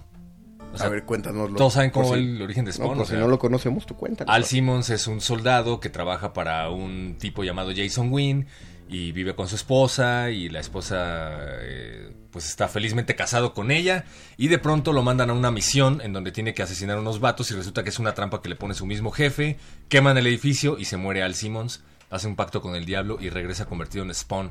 Y cuando regresa convertido en Spawn, él no quiere ser Spawn, él quiere volver con su esposa. Resulta que su esposa lo dejó porque tiene 10 años que se murió y ella se volvió a casar con su mejor amigo y se embarazó de una niña que se llama Cyan. Y entonces Spawn hace todo lo posible por volver a ser un humano, no lo logra. Esto se desarrolla a lo largo de aproximadamente 200 números. Y al final descubrimos que realmente Al Simon se fue al infierno porque golpeaba a Wanda, se entera de que ella está embarazada y trata de hacer que ella aborte, golpeándola en, el estómago varias veces. Ese día se va a la misión en la que le tienen una trampa y resulta que se va al infierno justamente por eso, porque Al Simmons nunca fue el esposo amoroso que todos creían que era, ni él mismo. Pregunta a Daniel Felipe Velázquez, Joe Chill no es el que mató a los papás de Bruce Wayne en canon, sí, pero también la película es Es, es lo que decimos, que en, la, en el primer Batman de Tim Burton se plantea que es Jack Napier el que, el que mata a los padres. Eh, dice, perdón, Salomón Brian García, el origen de Simbad del anime en Maki. El origen de Simbad, ¿tú lo conoces? Pues eh, estamos volteando a ver a Paco, Sí. el, el hombre anime de la mesa. El niño del anime. ¿En Baki? Dice Magi, Magi. Ah, en Maggie. No, no, no. Lo siento.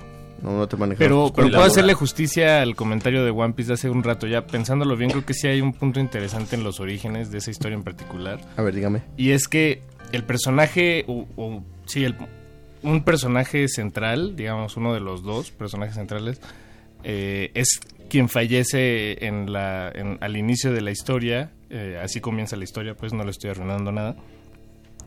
Pero en realidad no sabemos nada. Esto tal vez sí ya se lo estoy arruinando, perdón. Pero después de casi mil episodios, o bueno, mil, mil capítulos Ah, publicados wow. en el manga, en creo que 15 años ya lleva publicándolo semanalmente. No sabemos prácticamente nada de este personaje. De- Pero sí lo tenemos, pero sabemos que sí nos lo va a contar porque es fundamental para, para cerrar el arco de su historia. Entonces nada más es una expectativa que, que, que ha logrado mantener 15 años, más de 15 años, eh, eh, en sus, a sus... Es, es como Darth Vader, ¿no? Un poco como... Bueno, que de hecho, ya comparándolo en años, tal vez Darth Vader supera ese misterio, ¿no? Porque... ¿Cuántos años eh, fueron Darth antes? Vader, el ¿De episodio cuándo 4 comienza con Darth Vader, la primera escena es Darth Vader. Y Entrando hasta- a la nave, Sí, exacto. Fueron 22 años de espera. 22 años sin saber. Sin saber Lo quién único, era. lo único que sabíamos era el nombre, o sea, sí sabíamos que era Anakin, Anakin porque sí lo menciona Obi-Wan en el episodio 4. ¿Y, y te gustó la idea de que desarrollaran el origen de un personaje como Darth Vader? ¿Era necesario? Víctor. O Es sea, que- obviamente creo que lo hicieron por hacer una nueva trilogía, No, por hacer pero un- ahí hay que, perdón, hay que aclarar una cosa muy importante. Los capítulos del 1 al 6 ya estaban escritos, o sea, ya George Lucas tenía la noción Mm. de lo que iba a ocurrir. Ah. Publicó primero el cuarto, que sería Una Nueva Esperanza, por una cuestión presupuestal. O sea, era el capítulo más fácil de hacer en cine con su presupuesto, pero en realidad la historia tenía que haber empezado, eh, claro, con ajustes muy importantes, debo decir, tendría que haber empezado justamente con Anakin de niño. O sea, sí le escribió en O el orden sí, Pues que- eh, aclaro aquí nada más, no, no, no es que he escrito el guion siquiera, pero en su cabeza y sus notas, su primer esbozo de la historia empezaba justamente con... o sea, sí empezó primero con Luke Starkiller, que es el nombre original de Luke Skywalker, pero después expandió el, el- el- el universo, digamos, y la historia se iba a contar, empezando por la historia de Anakin Skywalker, la dinastía de los Skywalker, algo muy canónico además, si lo Mm. pensamos como libros de caballerías, por ejemplo, que tienen las dinastías de Amadís de Gaula y toda su descendencia, ¿no? Un poco así. Ese era el, principio, iba a ser lo que luego vimos que fue el episodio 1, con todos los comentarios y asegúnes que eso puede implicar, pero eh, originalmente sí, eh, George Lucas ya estaba consciente de que Darth Vader tenía un origen previo y ah, por ahí empezó contando su historia. De hecho, el misterio fue como oculto para nosotros, pero en teoría él siempre tuvo como claro qué es lo que iba a ocurrir. Y creo que lo único que deja ver que esto es cierto es un diálogo cuando Luke Skywalker conoce a Ben Kenobi que le dice, ah, entonces usted peleó con mi padre en las guerras de los clones. Sí, y de hecho, bueno, ahí debo confesar una cosa importante. No es, es tan error como el burro perdido de Don Quijote, pero por ahí voy. Eh, en el episodio 4 le dice que Darth Vader mató a Anakin Skywalker. Eso es importante recordar. Y de hecho se lo reclama en el Imperio Contraataca. Perdón, se lo reclama en... Sí, en el Imperio Contraataca o en Mm. el Regreso del Jedi. No, no, no, ¿quién? Eh, Luke le reclama a Obi-Wan Kenobi porque no Ah, le dijo la verdad. original, ¿no? ¿no? le dijo la verdad en el episodio 6, es verdad, porque ya había pasado el Imperio Contraataca cuando Mm. Luke, eh, Vader le dice yo soy tu padre. Eh, le reclama porque no le dijo la verdad, le había dicho que Darth Vader había matado a Anakin Skywalker y le dice, pero pues no es cierto porque Anakin es mi papá y es Darth Vader también. Y le dice, y es, es una línea que, que me parece que es la forma en la que George Lucas se saca del apuro y le dice, es verdad desde cierto punto de vista. Y le explica, le explica, Darth Vader eh, consumió a Anakin Skywalker, o sea, es como la metáfora que se maneja. Eso eh, es una señal, pues es un guiño de que George Lucas no había decidido, posiblemente, o sea, sí tenía clara la historia de Anakin Skywalker, papá de Luke, pero no sabía si Anakin Skywalker, papá de Luke, iba a ser además Darth Vader. Eso, eso también es importante Es- es- comentarlo. Es, pensar que en una de esas también fue una sorpresa para él, así Pues de- como lo fue para nosotros. Si recordamos De hecho- que eh, Mark Hamill se enteró hasta ver la película. Exactamente Ajá, todos, sí. porque eh, el guion, lo que está escrito Eh, Es I kill your father. Sí, pero es muy gracioso, ¿no? Porque si ves el diálogo, le dice, tú mataste a mi padre. Y luego él le contestaba, sí, yo maté a tu padre. Y luego Luke gritaba, no. Y a, a nivel de estarlo actuando, uno diría, ¿por qué te pones a gritar? Sí, ya lo sabías. Te acaba de decir lo que ya sabías. Pero, pero lo, o sea, no nos lo estamos sacando en la manga, lo cuentan los actores que estaban sentados en el cine y escuchan el Yo soy tu padre y que Harrison Ford se volteó a ver a Mark Hamill y le dijo, ¿tú sabías? Y Mark Hamill se quedó así, nada más empezó a reír en el cine porque nadie, salvo George Lucas, el editor de audio y... Y James Earl Jones. Que hizo, hacía la voz de Darth Vader, eran los únicos tres que sabían. Entonces por eso, por eso es tan bueno el chiste de los Simpson, porque eso, ese fue un spoiler y, y no, y no tonterías. Eso de salir y decir quién no hubiera pensado que, Que Darth Vader era papá de Luke. Porque nadie, nadie sabía y ahorita ya un spoiler ya los vemos al por mayor, tres minutos acabada la primera función. A mí me hicieron eso con el episodio 2. Sale un, un- un- un fulano al que venté la madre toda la vida. Fue, sale y dice, no manchen, ¿quién iba a pensar que Yoda peleaba? Si recordamos en el episodio 2. Con razón estás muerto, con razón estás muerto por dentro y Pero vas contándole, vas contándole spoilers a todo mundo. Vio el maldito capítulo de Los Simpsons y lo hizo con talento. Pues hablando de Oye, esto, en una de esas, perdón, tampoco sabía el mismo George Lucas o no había decidido si Leia y Luke iban a ser hermanos, ¿no? O pareja, claro, Porque sí. se andaban besuqueando en la primera película. Eh, bueno, no, pero en la segunda. pero igual está, no, eh, ah sí cierto, en la Claro, segunda. pero igual está padre que, que lo hagan porque pues no tú no sabes y ellos no saben, entonces Claro, es, es como muy coherente, ¿no? Con, con la Sí, historia. claro, o sea, no muy, saben. genio, muy coherente con el desconocimiento. no deja de ser asqueroso, pero es, es- es muy coherente la cosa. Eh, vamos a, a pro- O sea, ya hasta- que estamos hasta en las mejores familias. Hijo de, hasta en esa, esa no es la mejor familia de ninguna galaxia. O sea, todas esas películas Los se tratan. Skywalker. se tra- todas esas películas tratan del berrinche de una sola familia, de los problemas No, de, de- de- no. una familia Ni disfuncional. siquiera de una sola familia, está hay que aclararlo. Son los berrinches de una sola persona. Que no pudo lidiar con la muerte de su madre y con... Sí, claro. Bueno, de, ahí se llevó de calle a todos. Sí, Eh, pues vamos a. Ahorita seguimos hablando más de Star Wars porque creo que da mucho para el Sí, origen. que también- Y a propósito de ello, vamos a escuchar del soundtrack del episodio 3, La venganza de los Sith. eh, la canción de El nacimiento de los gemelos, que a mí me parece una escena bellísima, Claro. porque al mismo tiempo que estamos viendo nacer a Luke y a Leia, estamos viendo morir Anakin. a Anakin y nacer de una manera torcida a Darth Vader. De hecho, lo pueden escuchar en la, en la canción. Al principio lo que suena es este misterio de cuando están naciendo los gemelos y cuando entra el coro eh, es cuando se está armando, se está construyendo con mucho dolor, porque por eso está gritando Anakin, se construye con dolor la armadura de Darth Vader sobre el cuerpo quemado del, del antiguo Jedi. Escúchenla, es preciosa y recreen la escena en su cabeza. Esto es el calabozo de los vírgenes. Los orígenes están aquí.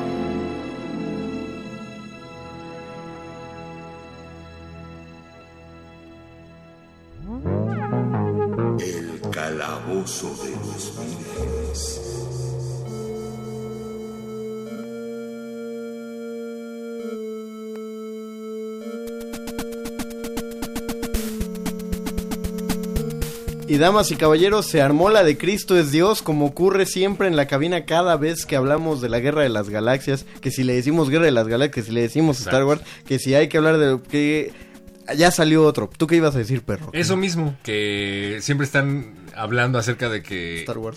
no no no le desfila un solo idioma a la hora de hablar de Star Pero Wars. aquí viene el Recuerda que comentario. busco todos los idiomas. Todos los uno lenguajes, no solo. Aquí viene el comentario de Eduardo Álvarez Cordero. Desde que Disney compró la franquicia de Star Wars y le quiere sacar dinero a todo, se pone a dar explicaciones medio de flojera sobre cada personaje. Al rato va a sacar el origen de los Ewoks. No, Pues ya es una raza. No, no solo el origen, pero recordemos que hay una película que se llama Ewoks, la batalla por Endor. Así se transmitió aquí en, en México y era una película justamente situada en Endor y donde los Ewoks eh, tenían Pero- eh, que liberar alguna batalla. Es decir, no sé si los orígenes de los Pero Ewoks, eso- pero ya ha habido. Pero eso fue cuando ya lo había comprado Disney, ¿no, Víctor? No, de hecho no. Ah, ¿quieres decir que ya habían hecho esa película antes de que lo comprara? O sea, George Lucas que estaba haciendo decir- dinero antes de que llegara Lo que quiero decir es que Star Wars es un caos económico en el sentido de que ha buscado dinero desde que se creó. George Lucas no hizo esa película para la beneficencia, que nos quede clarísimo. Nadie No hace es una un acto película. de caridad, es una película que quería ser la película, lo es sin duda alguna, es la franquicia, no sé si la más que la más ha producido en la vida, pero es una franquicia hecha para ganar dinero y dinero en cantidades realmente industriales. Disney solo vino a convertir eso en, en un negocio todavía más grande. O sea, George Lucas no la vendió nada más por un acto de abandono. O- es- o- o No es porque amor me- al arte, niños. O porque me, me convencieron, chin, me, ven- me derrotó la gran corporación. De hecho, de- en realidad es simplemente ya no tengo energía para hacerlas yo, pero que se sigan haciendo porque gano dinero. Pues quién las hace. Es como estaba viendo el documental de los Funcos, de Funko Claro. Pop, eh, y, y el tipo, el que creó toda esta empresa, este imperio de monitos que, que tanto nos Cabezones. fascinan, cabezones, el tipo dejó la compañía a los cinco años de crearla, cuando estaba en el cenit de, de todo, porque él, él estaba cansado y su proyecto de vida era hacer esa compañía, estar cinco años en ella y luego pasar a otra cosa. ¿Sabes a quién le pasó también al director de Halloween? A John Carpenter. Sí, ese es John Carpenter. Bueno, pero ahí sí, sí, Sí. pero ahí sí fue gacho porque pues Eh, pues Ahí es- sí era más Carpenter. O sea, George Lucas dejó de dirigir desde la segunda. John Entonces- Carpenter dejó de dirigir desde la primera. No, pero él hizo, él hizo nada más la historia y el soundtrack. Él no, no ¿Carpenter? dirigió. Sí. No, claro que dirigió. No. Sí, sí. Y estuvo eh, a cada paso del camino. De hecho, él mismo tenía que estar recogiendo las hojas para que pareciera que fuera otoño. Y cuando movían la cámara, O estoy pensando en- echarlas en, otro, sí, en otra claro. toma para que pareciera que todo el piso estaba cubierto de hojas. Era un equipo muy austero, lo hicieron con muy poco dinero.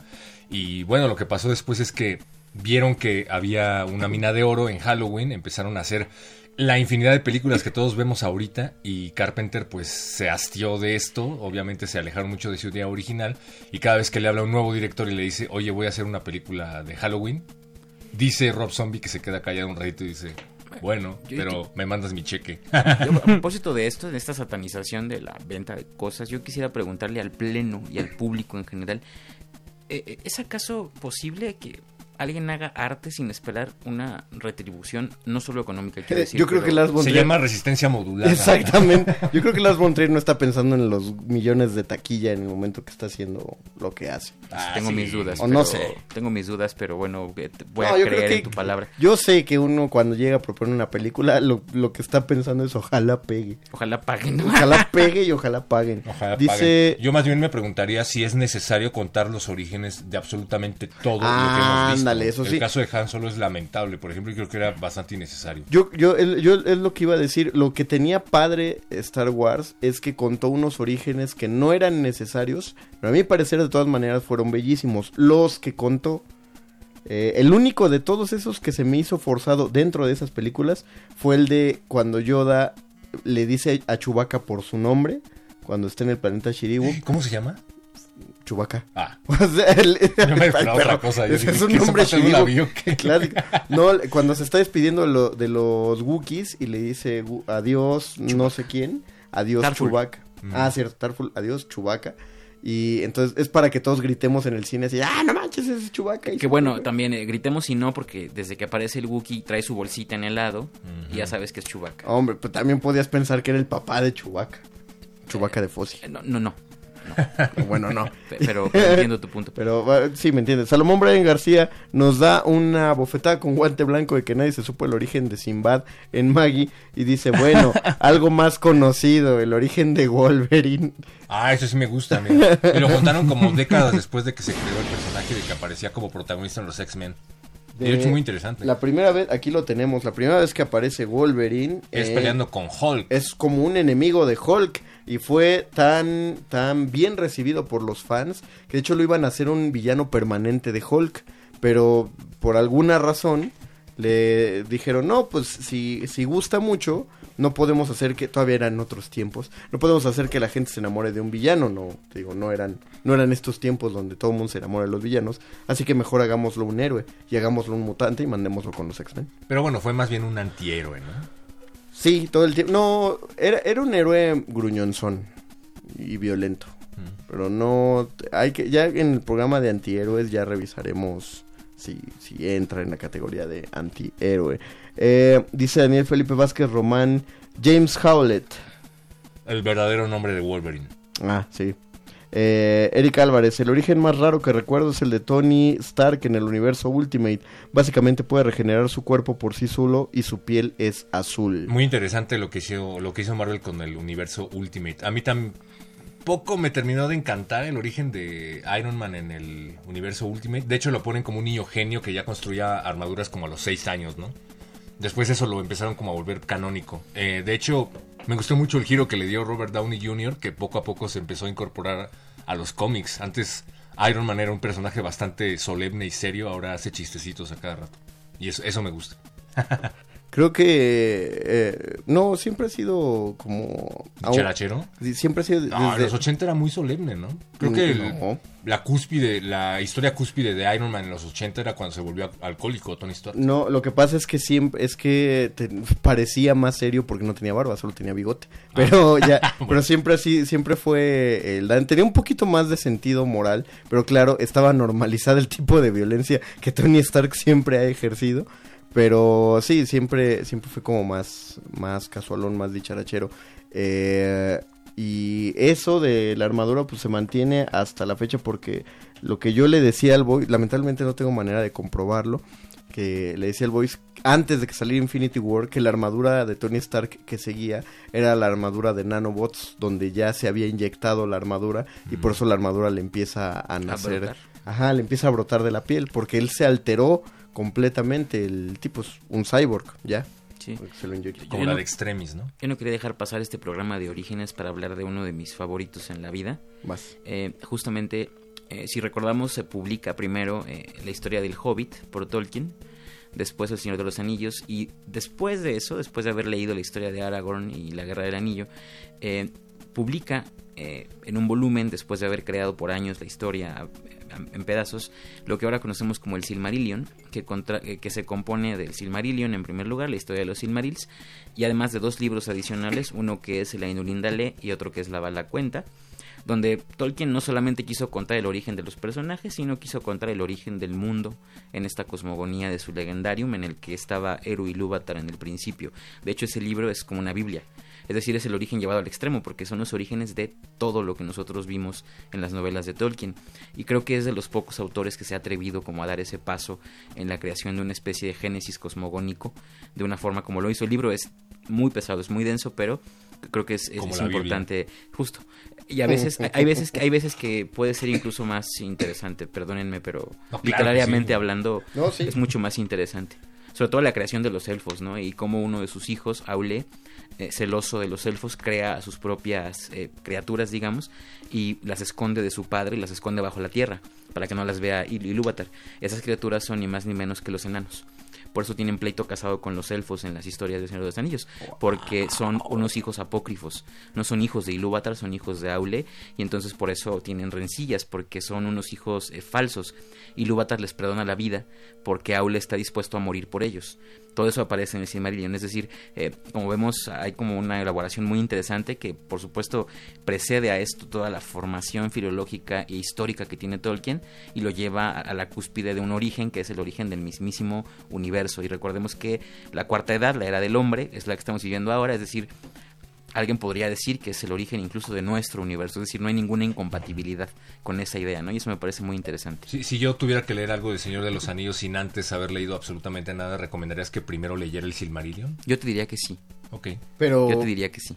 ¿Qué no es el más pesado? De... Sí, pero por eso, es que es pesado, creo que es pesado cuando estás rastreando o intentando hacer una relación con el Señor de los Anillos y dices, ah, que ahora va a aparecer Aragorn aquí, pasa mucho tiempo. Pero si lo lees como eso, como un texto fundacional, si lo lees como... como Ahora sí un- que en, que en orden cronológico. Exacto, si lo lees en orden cronológico, eh, realmente creo que puedes encontrar una historia súper compleja hasta llegar a los hijos de Númenor, que es la última parte. Númenor es la isla que se hunde, de la que proviene Aragorn y fundan Gondor en tierra firme. Entonces, eh, creo que sí, yo te diría, sí lee primero el Silmarillion, sobre todo, y si quieres no leer el Silmarillion como tal, sí lee eh, el Ainurindale, primer libro, y la Balacuenta, el segundo. Y verás, o sea, de verdad, de verdad, yo lo he ocupado en clases de literatura para hablar de la mística de Santa Teresa de Jesús. O sea, casi te lo pongo para que Es muy chido, entendamos. es muy chido irte a hablar de eso y, y verte vestido del modo en el que vienes hoy. Yo por eso te, te puse la cámara para que la Ah, ya, gente vea. ok. Estás dando una cátedra. Eres- Eres como la versión del este tipo que defiende al peje en los noticieros. Me estoy ofendiendo un poco Pero contigo. del, pero del Señor de los Anillos. Claro, sí. Muy bien, muy, muy bien. Todavía tenemos 10 minutos. Vamos a otra pausa musical antes de hablar del último origen que nos llame la atención. Todavía recibimos sus comentarios. Facebook Resistencia Modulada. Paquito presenta la última rola, no puede dejar de pasar. Que fue la segunda que tú propusiste también. Qué, qué Sí, sí, emoción, sí. aparte de así fue de, No manches, sí entraron las dos rolas. Así es. Es que estaba, estaba recordamos- día con Twitter. les recordamos, la primera que sonó fue la, el tema de Blancanieves, la, el primer largometraje de Disney. La segunda que sonó fue de la Guerra de las Galaxias. Y, Y- esta. Y ahora vamos a Cuando escuchar- agarras en curva tienes que dar redes, con recuerda. Ah, Facebook Resistencia Modulada, Twitter arroba R Modulada. En, el, en las reglas de este, de Las este reglas de la programa. cabina. El libro de la selva que se publicó en 1967, música de George Burns y canciones de Terry Gilkison. Eh, pues es- es un temazazo musical. Sí, y te agradezco haberlo mencionado porque es una pieza que, que me remota a un momento de mi vida muy, muy especial. De verdad te agradezco haber elegido qué- esa qué pieza. gusto, Y que, so- que- y que solo contará para la gente que nos está viendo en Facebook Live mientras suena la rola. Es, es el contenido premium. pues escuchámoslo de una vez.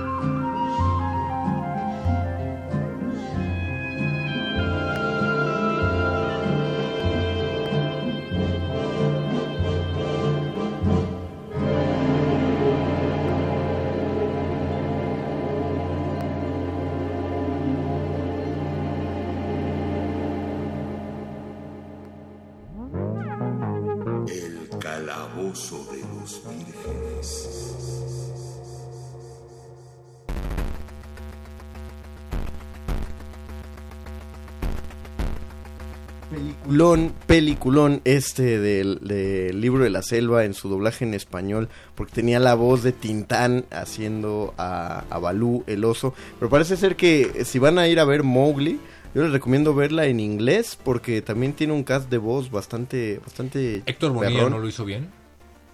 Eh, ¿De qué estás hablando? Ah, perdón, estaba hablando del doblaje y estaba pensando en una entrevista que vi- no he visto la película, eh, pero hay una Ah, no, entrevista que no, le hacen sí. a Héctor y dice Sí, seguro sí. O sea, todas las voces de Héctor Bonilla están chidas. Pues es el papá de la ratita de Ratatouille. Razón. Pero es que en inglés es Christian Bale haciendo a Bagheera. Ah. Es Benedict este, Cumberbatch haciendo Benedict a Shere Cumberbatch Khan. haciendo a Shere Khan, el tigre. Y Andy Serkis haciendo a Balú. Y es, Es- un Balú muy distinto del Balú Sí. que conocemos. No, y además, eh, debo decir, ¿se recuerdan que hubo un live action del libro de la selva? Ujú. Eh, que fue aceptable. Mowgli me parece una... Es mucho más cercano a la historia de Rudyard Kipling. Y sobre todo me parece que las voces... y, Los- y la, y lo- la los pers- animación... los personajes se parecen más a Sí, los de es Rudyard Kipling. verdaderamente esplendorosa la animación y la forma en la que se... Se, se mueven los gestos, es, es increíble. Véanla, aprovechenla, gócenla, el audio es precioso. Me, me sumo. Vean en español si quieren, porque es- está padre, pero en inglés de verdad la van a disfrutar a otro nivel. Las Muy voces de chido. ellos son. Uf, Es que aparte geniales. les pusieron reconocimiento Sí, facial. por eso, a eso me refería con animación, pero Ah, no lo dije ok. así. Eh, La produjo Andy Serkis. O sea, es una película de Andy Serkis. Y ese hombre, bueno, todo lo que hace ese tipo. Sí, de hecho, Está la claro. nueva trilogía del Planeta de los Simios me gustó por Andy Serkis. Por él, ajá. Eh, Eduardo Álvarez Cordero nos dice, el origen de James Bond es de un famoso militar inglés que se fugó varias veces de prisiones militares, nazis o algo así, y el conde de Montecristo, que se inspiró en aventuras reales de Benvenuto Cellini, famoso artista del Renacimiento. De hecho, el mismo Biden Powell, el creador de los Scouts, tuvo aventuras dignas de James Bond. Ah, mira que es, es chido, no conocí el origen de los Boy Scouts. James Y- Bond también es muchos James Bonds. es, es muchos James Bonds, pero yo sí estoy muy... Eh, sí, sí tengo un crush con el último James Bond que hace este tipo... Daniel Craig. Ándale, sí, ya pues me compré... bueno, bueno, Me compré sí. la trilogía, nada más me falta ya la última, porque fueron cuatro. Pero sí, se me hace un gran, gran James Bond. Es, es, uno- es un gran personaje. Y también uno de los que más ha durado, tengo entendido, ¿no? Sí, o sea, eh, películas totales de James... O, o sea, te lo pongo así, tiene hay más películas de James Bond que de La Risa en Vacaciones. Y eso ya es decir un montón. Wow. Sí, ya, es- ese fue el dato. Y más que Destino Final y So. ¿Y más de qué? Má- Más que de Destino Final y de So. Destino Final tiene como seis nada más. Más que Halloween. So tiene ocho, nueve creo estirándolo. Halloween cuántos tiene. No tengo idea, pero hay un montón también. Pero no, James Bond dice Beto que es que rápido y y furiosos hasta el 2025, mientras puedan seguir replicándolos a todos. Pero cómo empezaron en eh, eso va a ser también otro programa. ¿Cómo empiezas en un programa, en una película sobre carreras callejeras y terminas haciendo una película de coches jalando un submarino fuera del hielo? ¿Qué pedo, gente? Pues con ¿Por, qué, por qué jala? Genialidad. Mientras haya coches y Es- mujeres exactamente, bonitas, el o sea- negocio, o sea, la clave del éxito en la vida, coches y mujeres bonitas. Todavía Tokyo Drift estaba... No, no, no. o sea, fue- y, y- y- y dicen, y todavía se atreven a decir que Tokyo Drift es de las peores. Es la peor. O sea, pero ¿cómo? Es la peor por ¿En la mucho. escala de qué? De- ¿Comparada con ¿Con qué? Que como que es que ahí todavía no no no, no se atrevían a rebasar sus propios límites, los, los que rebasaron. Se roban un tanque. Obscenamente, obscenamente, obscenamente, con un pero ahí todavía no se atrevían. No, ¿Cómo? no, no, no. No, yo también las veo y, y- y me río ahí como alitas porque son las únicas películas que puedes ver con los dedos manchados. Agradecemos a Perdón, Betoques. an- antes de que despidan, Ya estoy agradeciendo Hay a 11 Betoques. películas de Halloween ya. 11 películas de hay Sí, más señor. de James Bond. ¿No? Sí. Googlealas. Ah, bueno, Gracias. y la última no fue dirigida por, por. John Carpenter. Muchas no, la última, gracias, no, la última no. José de Jesús Perdón. Silva en la operación técnica. Este, y eh, agradecemos a todos los que estuvieron aquí en cabina. Gracias, Bob S. Muchísimas gracias, Dungeon Master. Gracias, perro muchacho. Muchísimas gracias, Paquito de Pablo. Gracias a todos ustedes. También gracias a Ari, nuestra consejera. Regresamos ma- eh, hasta la próxima semana. Nosotros en el Calauso de los Vírgenes a las 10 de la noche. Pero recuerden que la resistencia sigue mañana. Paz y amor, gente. Adiós. ¿Qué ocurrirá con las queridas voces de nuestros locutores aventureros? Averígüenlo en la próxima emisión de El Calabozo de los Vírgenes. El calabozo de los vírgenes. You lose.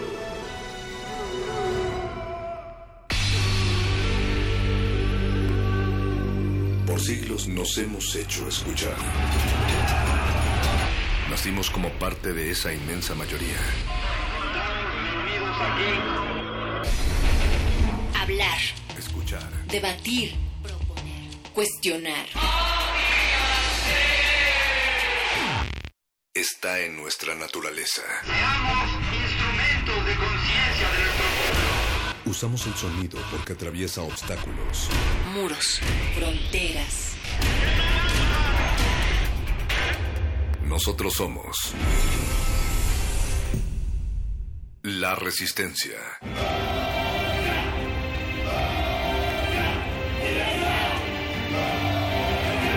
Resistencia modulada.